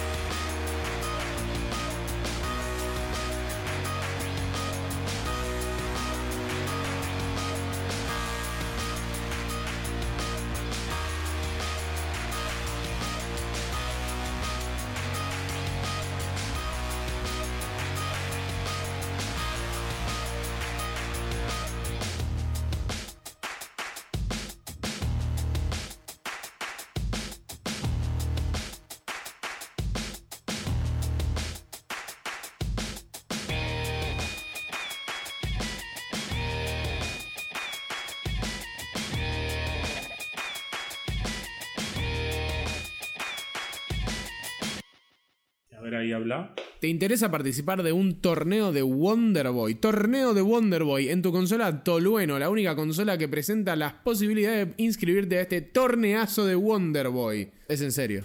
50 mil pesos en juego. ¿Sabes jugar al Wonder Boy? Tenía una amiga que se llamaba La Colo, en realidad se llamaba Jimena, pero le decíamos La Colo, que lo hacía completo. íbamos a la costa y íbamos al Sacoa, se sentaba y durante 55 minutos lo hacía. Y lo terminaba siempre. Qué loco que duraba. La pesadilla de los dueños de los Sacoa. Claro. Duraban re poquito esos juegos, boludo. Una hora. Es poco hoy en día para un videojuego. En un Sacoa es un montón. Una no, en un Sacoa es una banda. Un Sacoa estás tres minutos, cinco minutos. Pero, y bueno, es, como el casino para niños. La idea es que meta ficha, meta ficha, meta ficha, meta ficha. Por eso, todos los juegos de arcade duran como máximo una hora. Con la consolita, ahora que tengo la Tolueno, cuando quieras podés venir a, mi casa a jugar. Cuando me invites, nunca me invitaste. Estás invitado. Normalmente, mentira, sí, me escribís tipo viernes a las once y media de la noche. Vinieron un montón de amigos. Estamos remamados. y yo me eh, acabo de comer ocho empanadas y digo, no, no voy a ir a la Oh, qué rico, ocho empanadas. Mm, hoy voy a cenar ensalada César, no me parece. Bueno, ¿estás listo para reír? Estoy listo para reír, para llorar. Estoy listo para hacer reír y para hacer llorar. ¿Sabías que hacer reír es más difícil que hacer llorar? Mirá, te voy a hacer llorar.